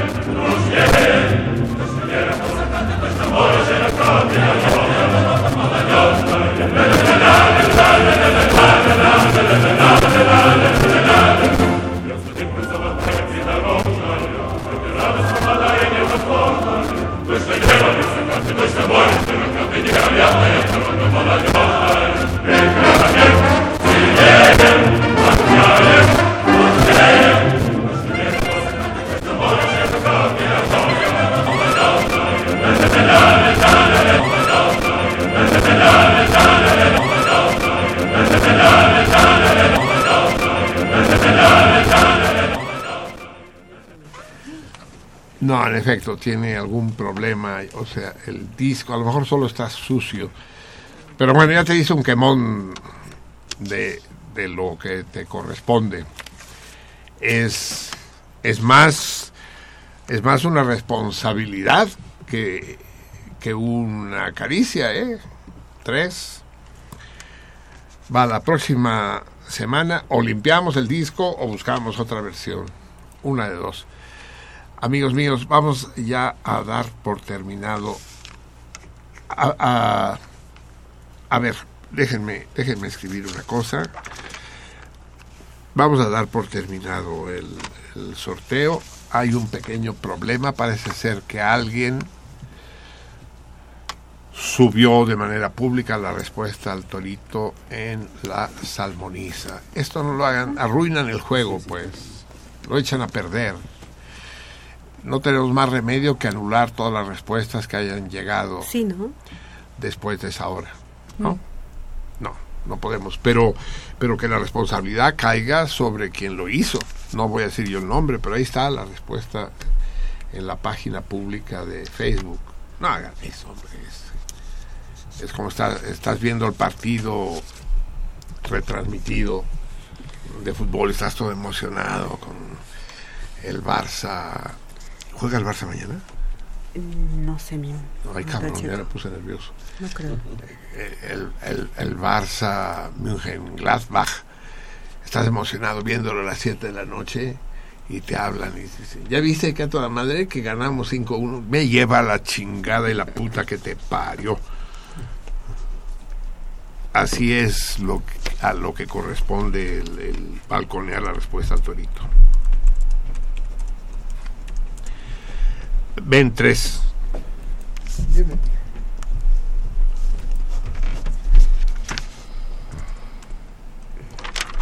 ¿Sí entiendes mi letra? Muy bien. Así pues, cuando son las 2 de la mañana con 26 minutos. Ah, ya ni les dije en qué día estamos, porque ya no estamos en. ¿Dónde quedó? ¿Dónde quedó el calendario? Chinga.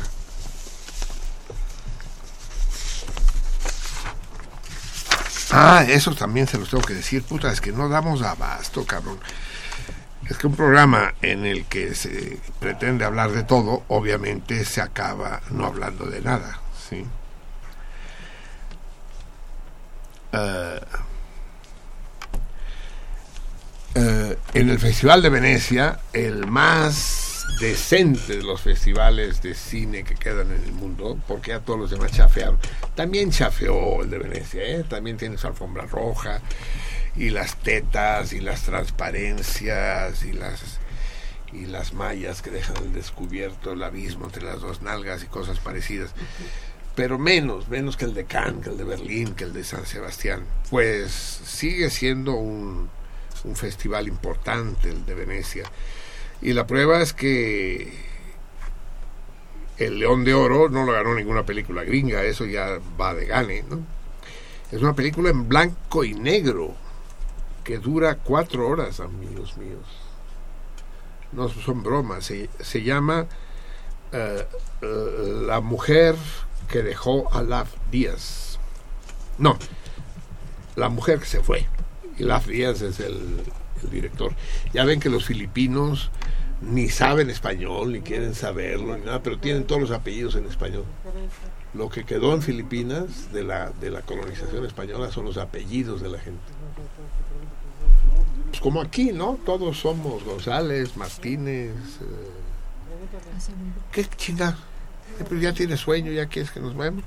Eh, ¿Este también tiene sueño? No, este ya, ya se, se viene, se viene levantando. ¿Cómo va a tener sueño? La mujer que la mujer que se fue, estén atentos, una película filipina de cuatro horas en blanco y negro y ganó el León de Oro. Pero lo más importante que quiero mencionar aquí es que el León de Plata para el mejor director lo ganó un mexicano, Amat Escalante, por una película muy polémica, La región salvaje. Estemos atentos a este joven Amat Escalante y busquemos la región salvaje, a ver si conseguimos que sea profeta en su propia tierra. Importante. Bien, eso es todo. Eh, eh, ya lo tenemos, tres. ¿Ya lo tenemos? Ay, Dios mío, la eficiencia me mata. ¿Cuál es el problema? ¿Con quién? ¿Con quién, ¿Con quién lo tienes? Pues, Es- no sé, escríbeme qué posibilidades hay. ¿Con quién? ¿Quién sabe jugar con quién aquí? ¿Nadie? Viejo juego de burdel. En los burdeles lo jugabas, ¿verdad? Claro que sí. Pinche liceo, ya te vi el, el brillo en, tu- en la mirada. Bien, la respuesta, la, la respuesta correcta al, al torito, y quiero documentarla. La respuesta correcta al, al torito es la del gran Andrés Eloy Blanco, que murió en, en- en un supuesto accidente automovilístico, accidente que nunca acabó de quedar claro, es posible que haya sido asesinado en, en un método que ya tiene su abolengo y que y al que fue dedicado este pequeño hemiciclo precisamente en el lugar en el que se produjo su muerte en la esquina de Adolfo Prieto y Xola. Eh, eh, no, no hay un italiano, cabrón. No, pues sí, no mames. Me traen puros intérpretes gringos. Un italiano, por Dios. Adriano Celentano, cabrón. Puta, lo- hay que decirlo todo aquí. Bien. eh, en el hemiciclo está el siguiente verso de Andrés Eloy Blanco, dedicado al gran poeta mexicano Enrique González Martínez. Su hijo ya fue huésped de este programa, fue invitado nuestro, Enrique González Rojo. Enrique González Martínez, que da nombre a la calle sobre la que está el Chopo, eh, es el que escribió ese terrible poema contra Rubén Darío. Formidable poeta. Y que, para que vean qué complicadas son las cosas y de la pinche obligación que tenemos los salmones de pensar, fue viceministro de Educación de Victoriano Huerta. Así como Amado Nervo también fue representante Victoriano Huerta, también Enrique González Martínez. Entonces, ni los malos son tan malos, ni los buenos tan buenos, ni aguas, ¿no? En blanco y negro so- solo la película del filipino que ganó en Venecia. Lo demás está lleno de, de grises, rosas, rojos y morados. Escribió, eh, cuando murió Enrique González Martínez, Andrés Eloy Blanco dijo, Enrique el Grande ha muerto.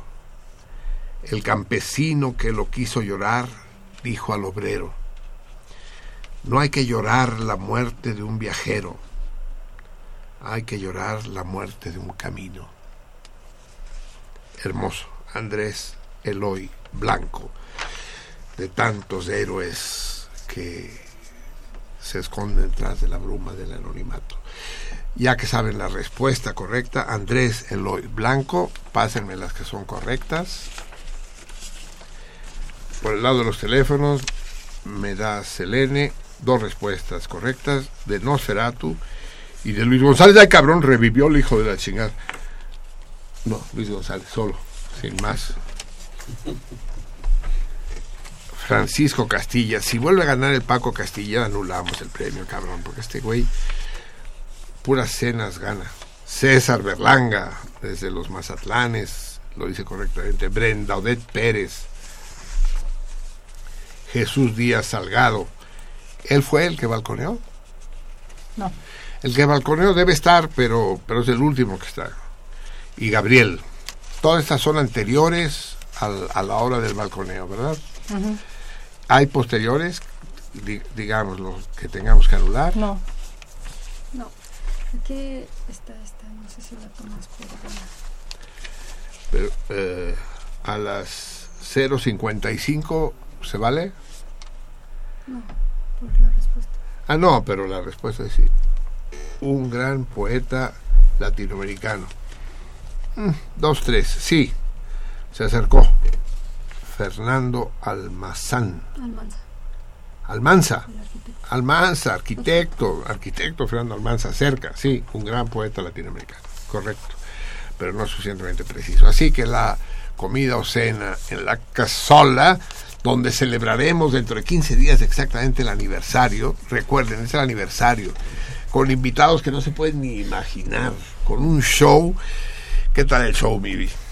Excelente. Excelente, Es ¿qué lo tal? mejor que hay. Maravilloso. Y con invitados de, pu- de, de lujo, de lujo para nosotros, pues, no de lujo para la plebe, para los, no. Ellos que se vayan a ver a Roger Waters. No, nosotros estamos en otro plan. A ver, Eliseo, ya que estás aquí, escoge tú el ganador. Lee tu mismo nombre. Jesús Díaz Salgado.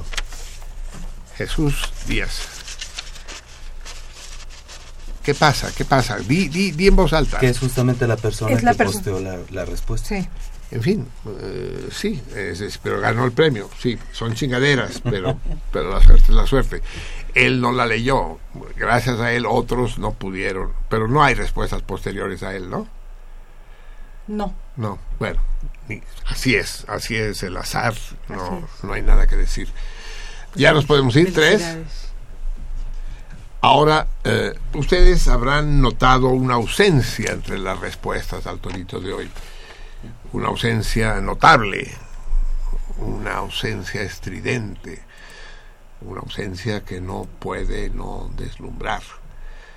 Y es la de la potranca de las arboledas, nuestra querida Lucía Villarreal. Y es que sufrió un accidente gravísimo. Yo no sé qué chingados hizo, que se cayó de la azotea de su casa. ¿En serio? Menos mal que no vivía en la torre latinoamericana. Sí, no, se cayó de tres metros, pero no. Eh, estaciona su coche en la azotea, había llovido y no recuerda, según nos dice Eliseo, que fue quien habló con ella.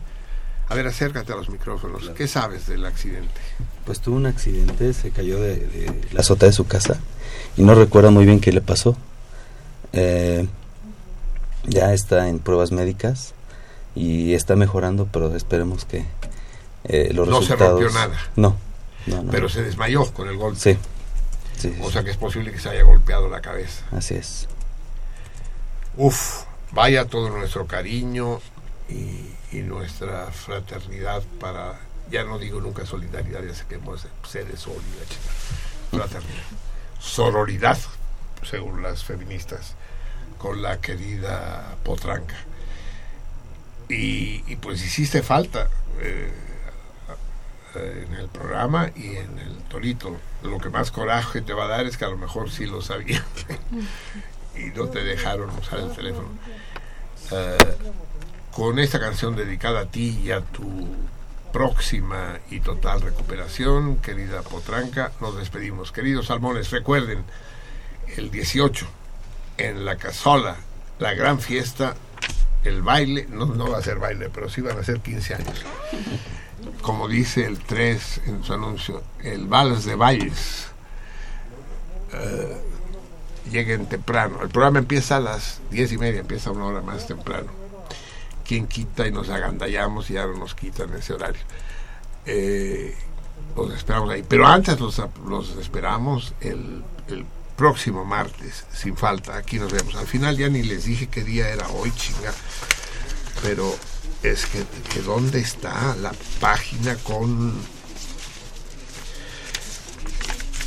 la escaleta. Con, ¿Es esta? Ah, no.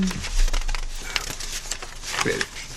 La letra tan pequeña, no sé. Dios mío, ¿dónde quedó? Alguien tomó la hoja de aquí encima. No, no, doblado nada. ¿No está? ¿Desapareció? O sea, a ver. Es el 13 potirón calabaza. Gracias, gracias. Pero ¿cómo es posible que desaparezcan las cosas de dos metros cuadrados? ¿13? ¿Calabaza? Calabaza. ¿Cómo dice? Potirón. Potirón. ¿Te lo habías llevado, cabrón? Ah, porque atrás viene esa chingadera. Potirón, pues no sé qué clase de calabaza será, pero. Pero no se dice que potirón, calabaza. Pero bueno, estamos de calabaza, sí. 13. Sí, sí, sí. Dice, con muchas semillas de su interior, conocidas en México como pepitas. Gracias por la información. Va, para ti, Lucía Potranca, una de dos. O te fijas cuando camines por esa azotea tuya, o le pones barda, o a ver cómo le haces para que te salgan alas. Sí, una pegasa. Para ti, Lucía, nos vamos, Salmones, nos, nos vemos aquí dentro de exactamente siete días, el 20 vendimiario. Besos, abrazos y patadas en los huevos, según lo merezcan. Para Lucía.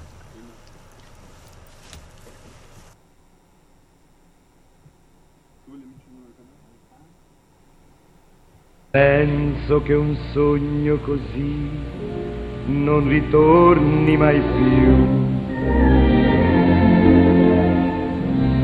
Mi dipingevo le mani e la faccia di blu. Poi d'improvviso venivo dal vento rapito e incominciavo a volare nel cielo infinito. Volare.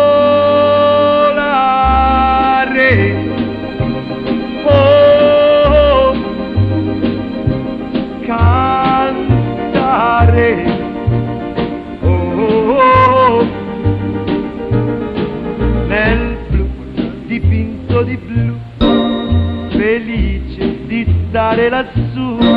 E volavo, volavo, felice più in alto del sole ed ancora più su, mentre il mondo pian piano spariva lontano laggiù. Una musica dolce suonava soltanto per me.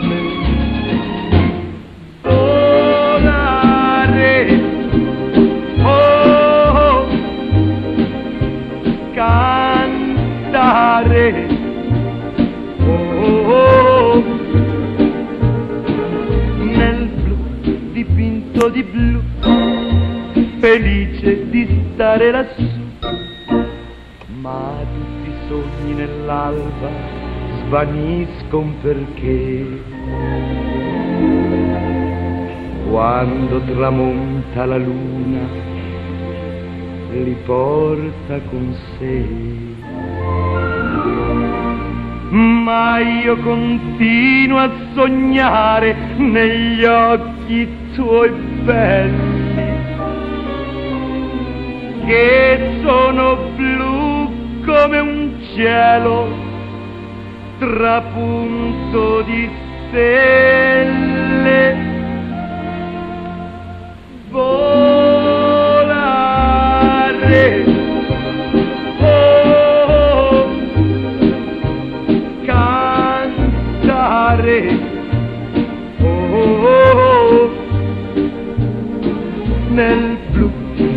Occhi tuoi blu, felice di stare qua giù e continuo a volare felice più in alto del sole ed ancora più su, mentre il mondo pian piano scompare negli occhi tuoi blu. La tua voce è una musica dolce che suona per me.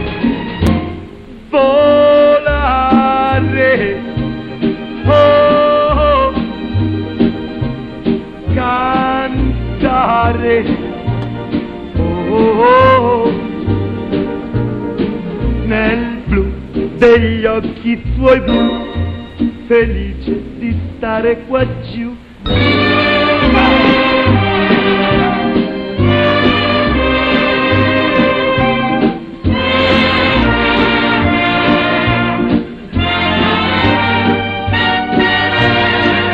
Nel blu degli occhi tuoi blu, felice di stare qua giù.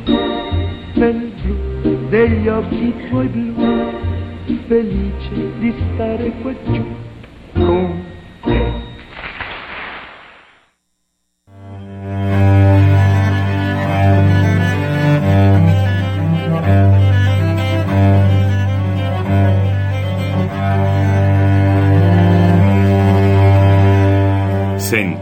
contrario.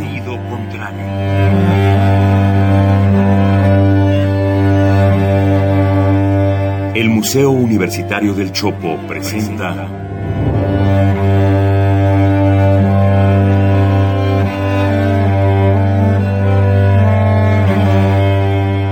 Sentido contrario.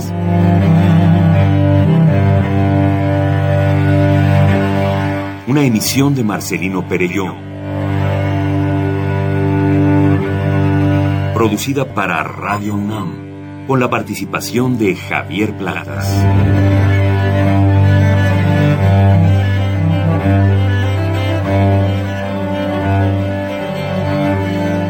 A veces es la manera de llegar más rápido. A veces, a veces es la única manera de llegar. A menudo es la manera de no llegar. Y pese a todo, casi siempre es lo único que tiene sentido.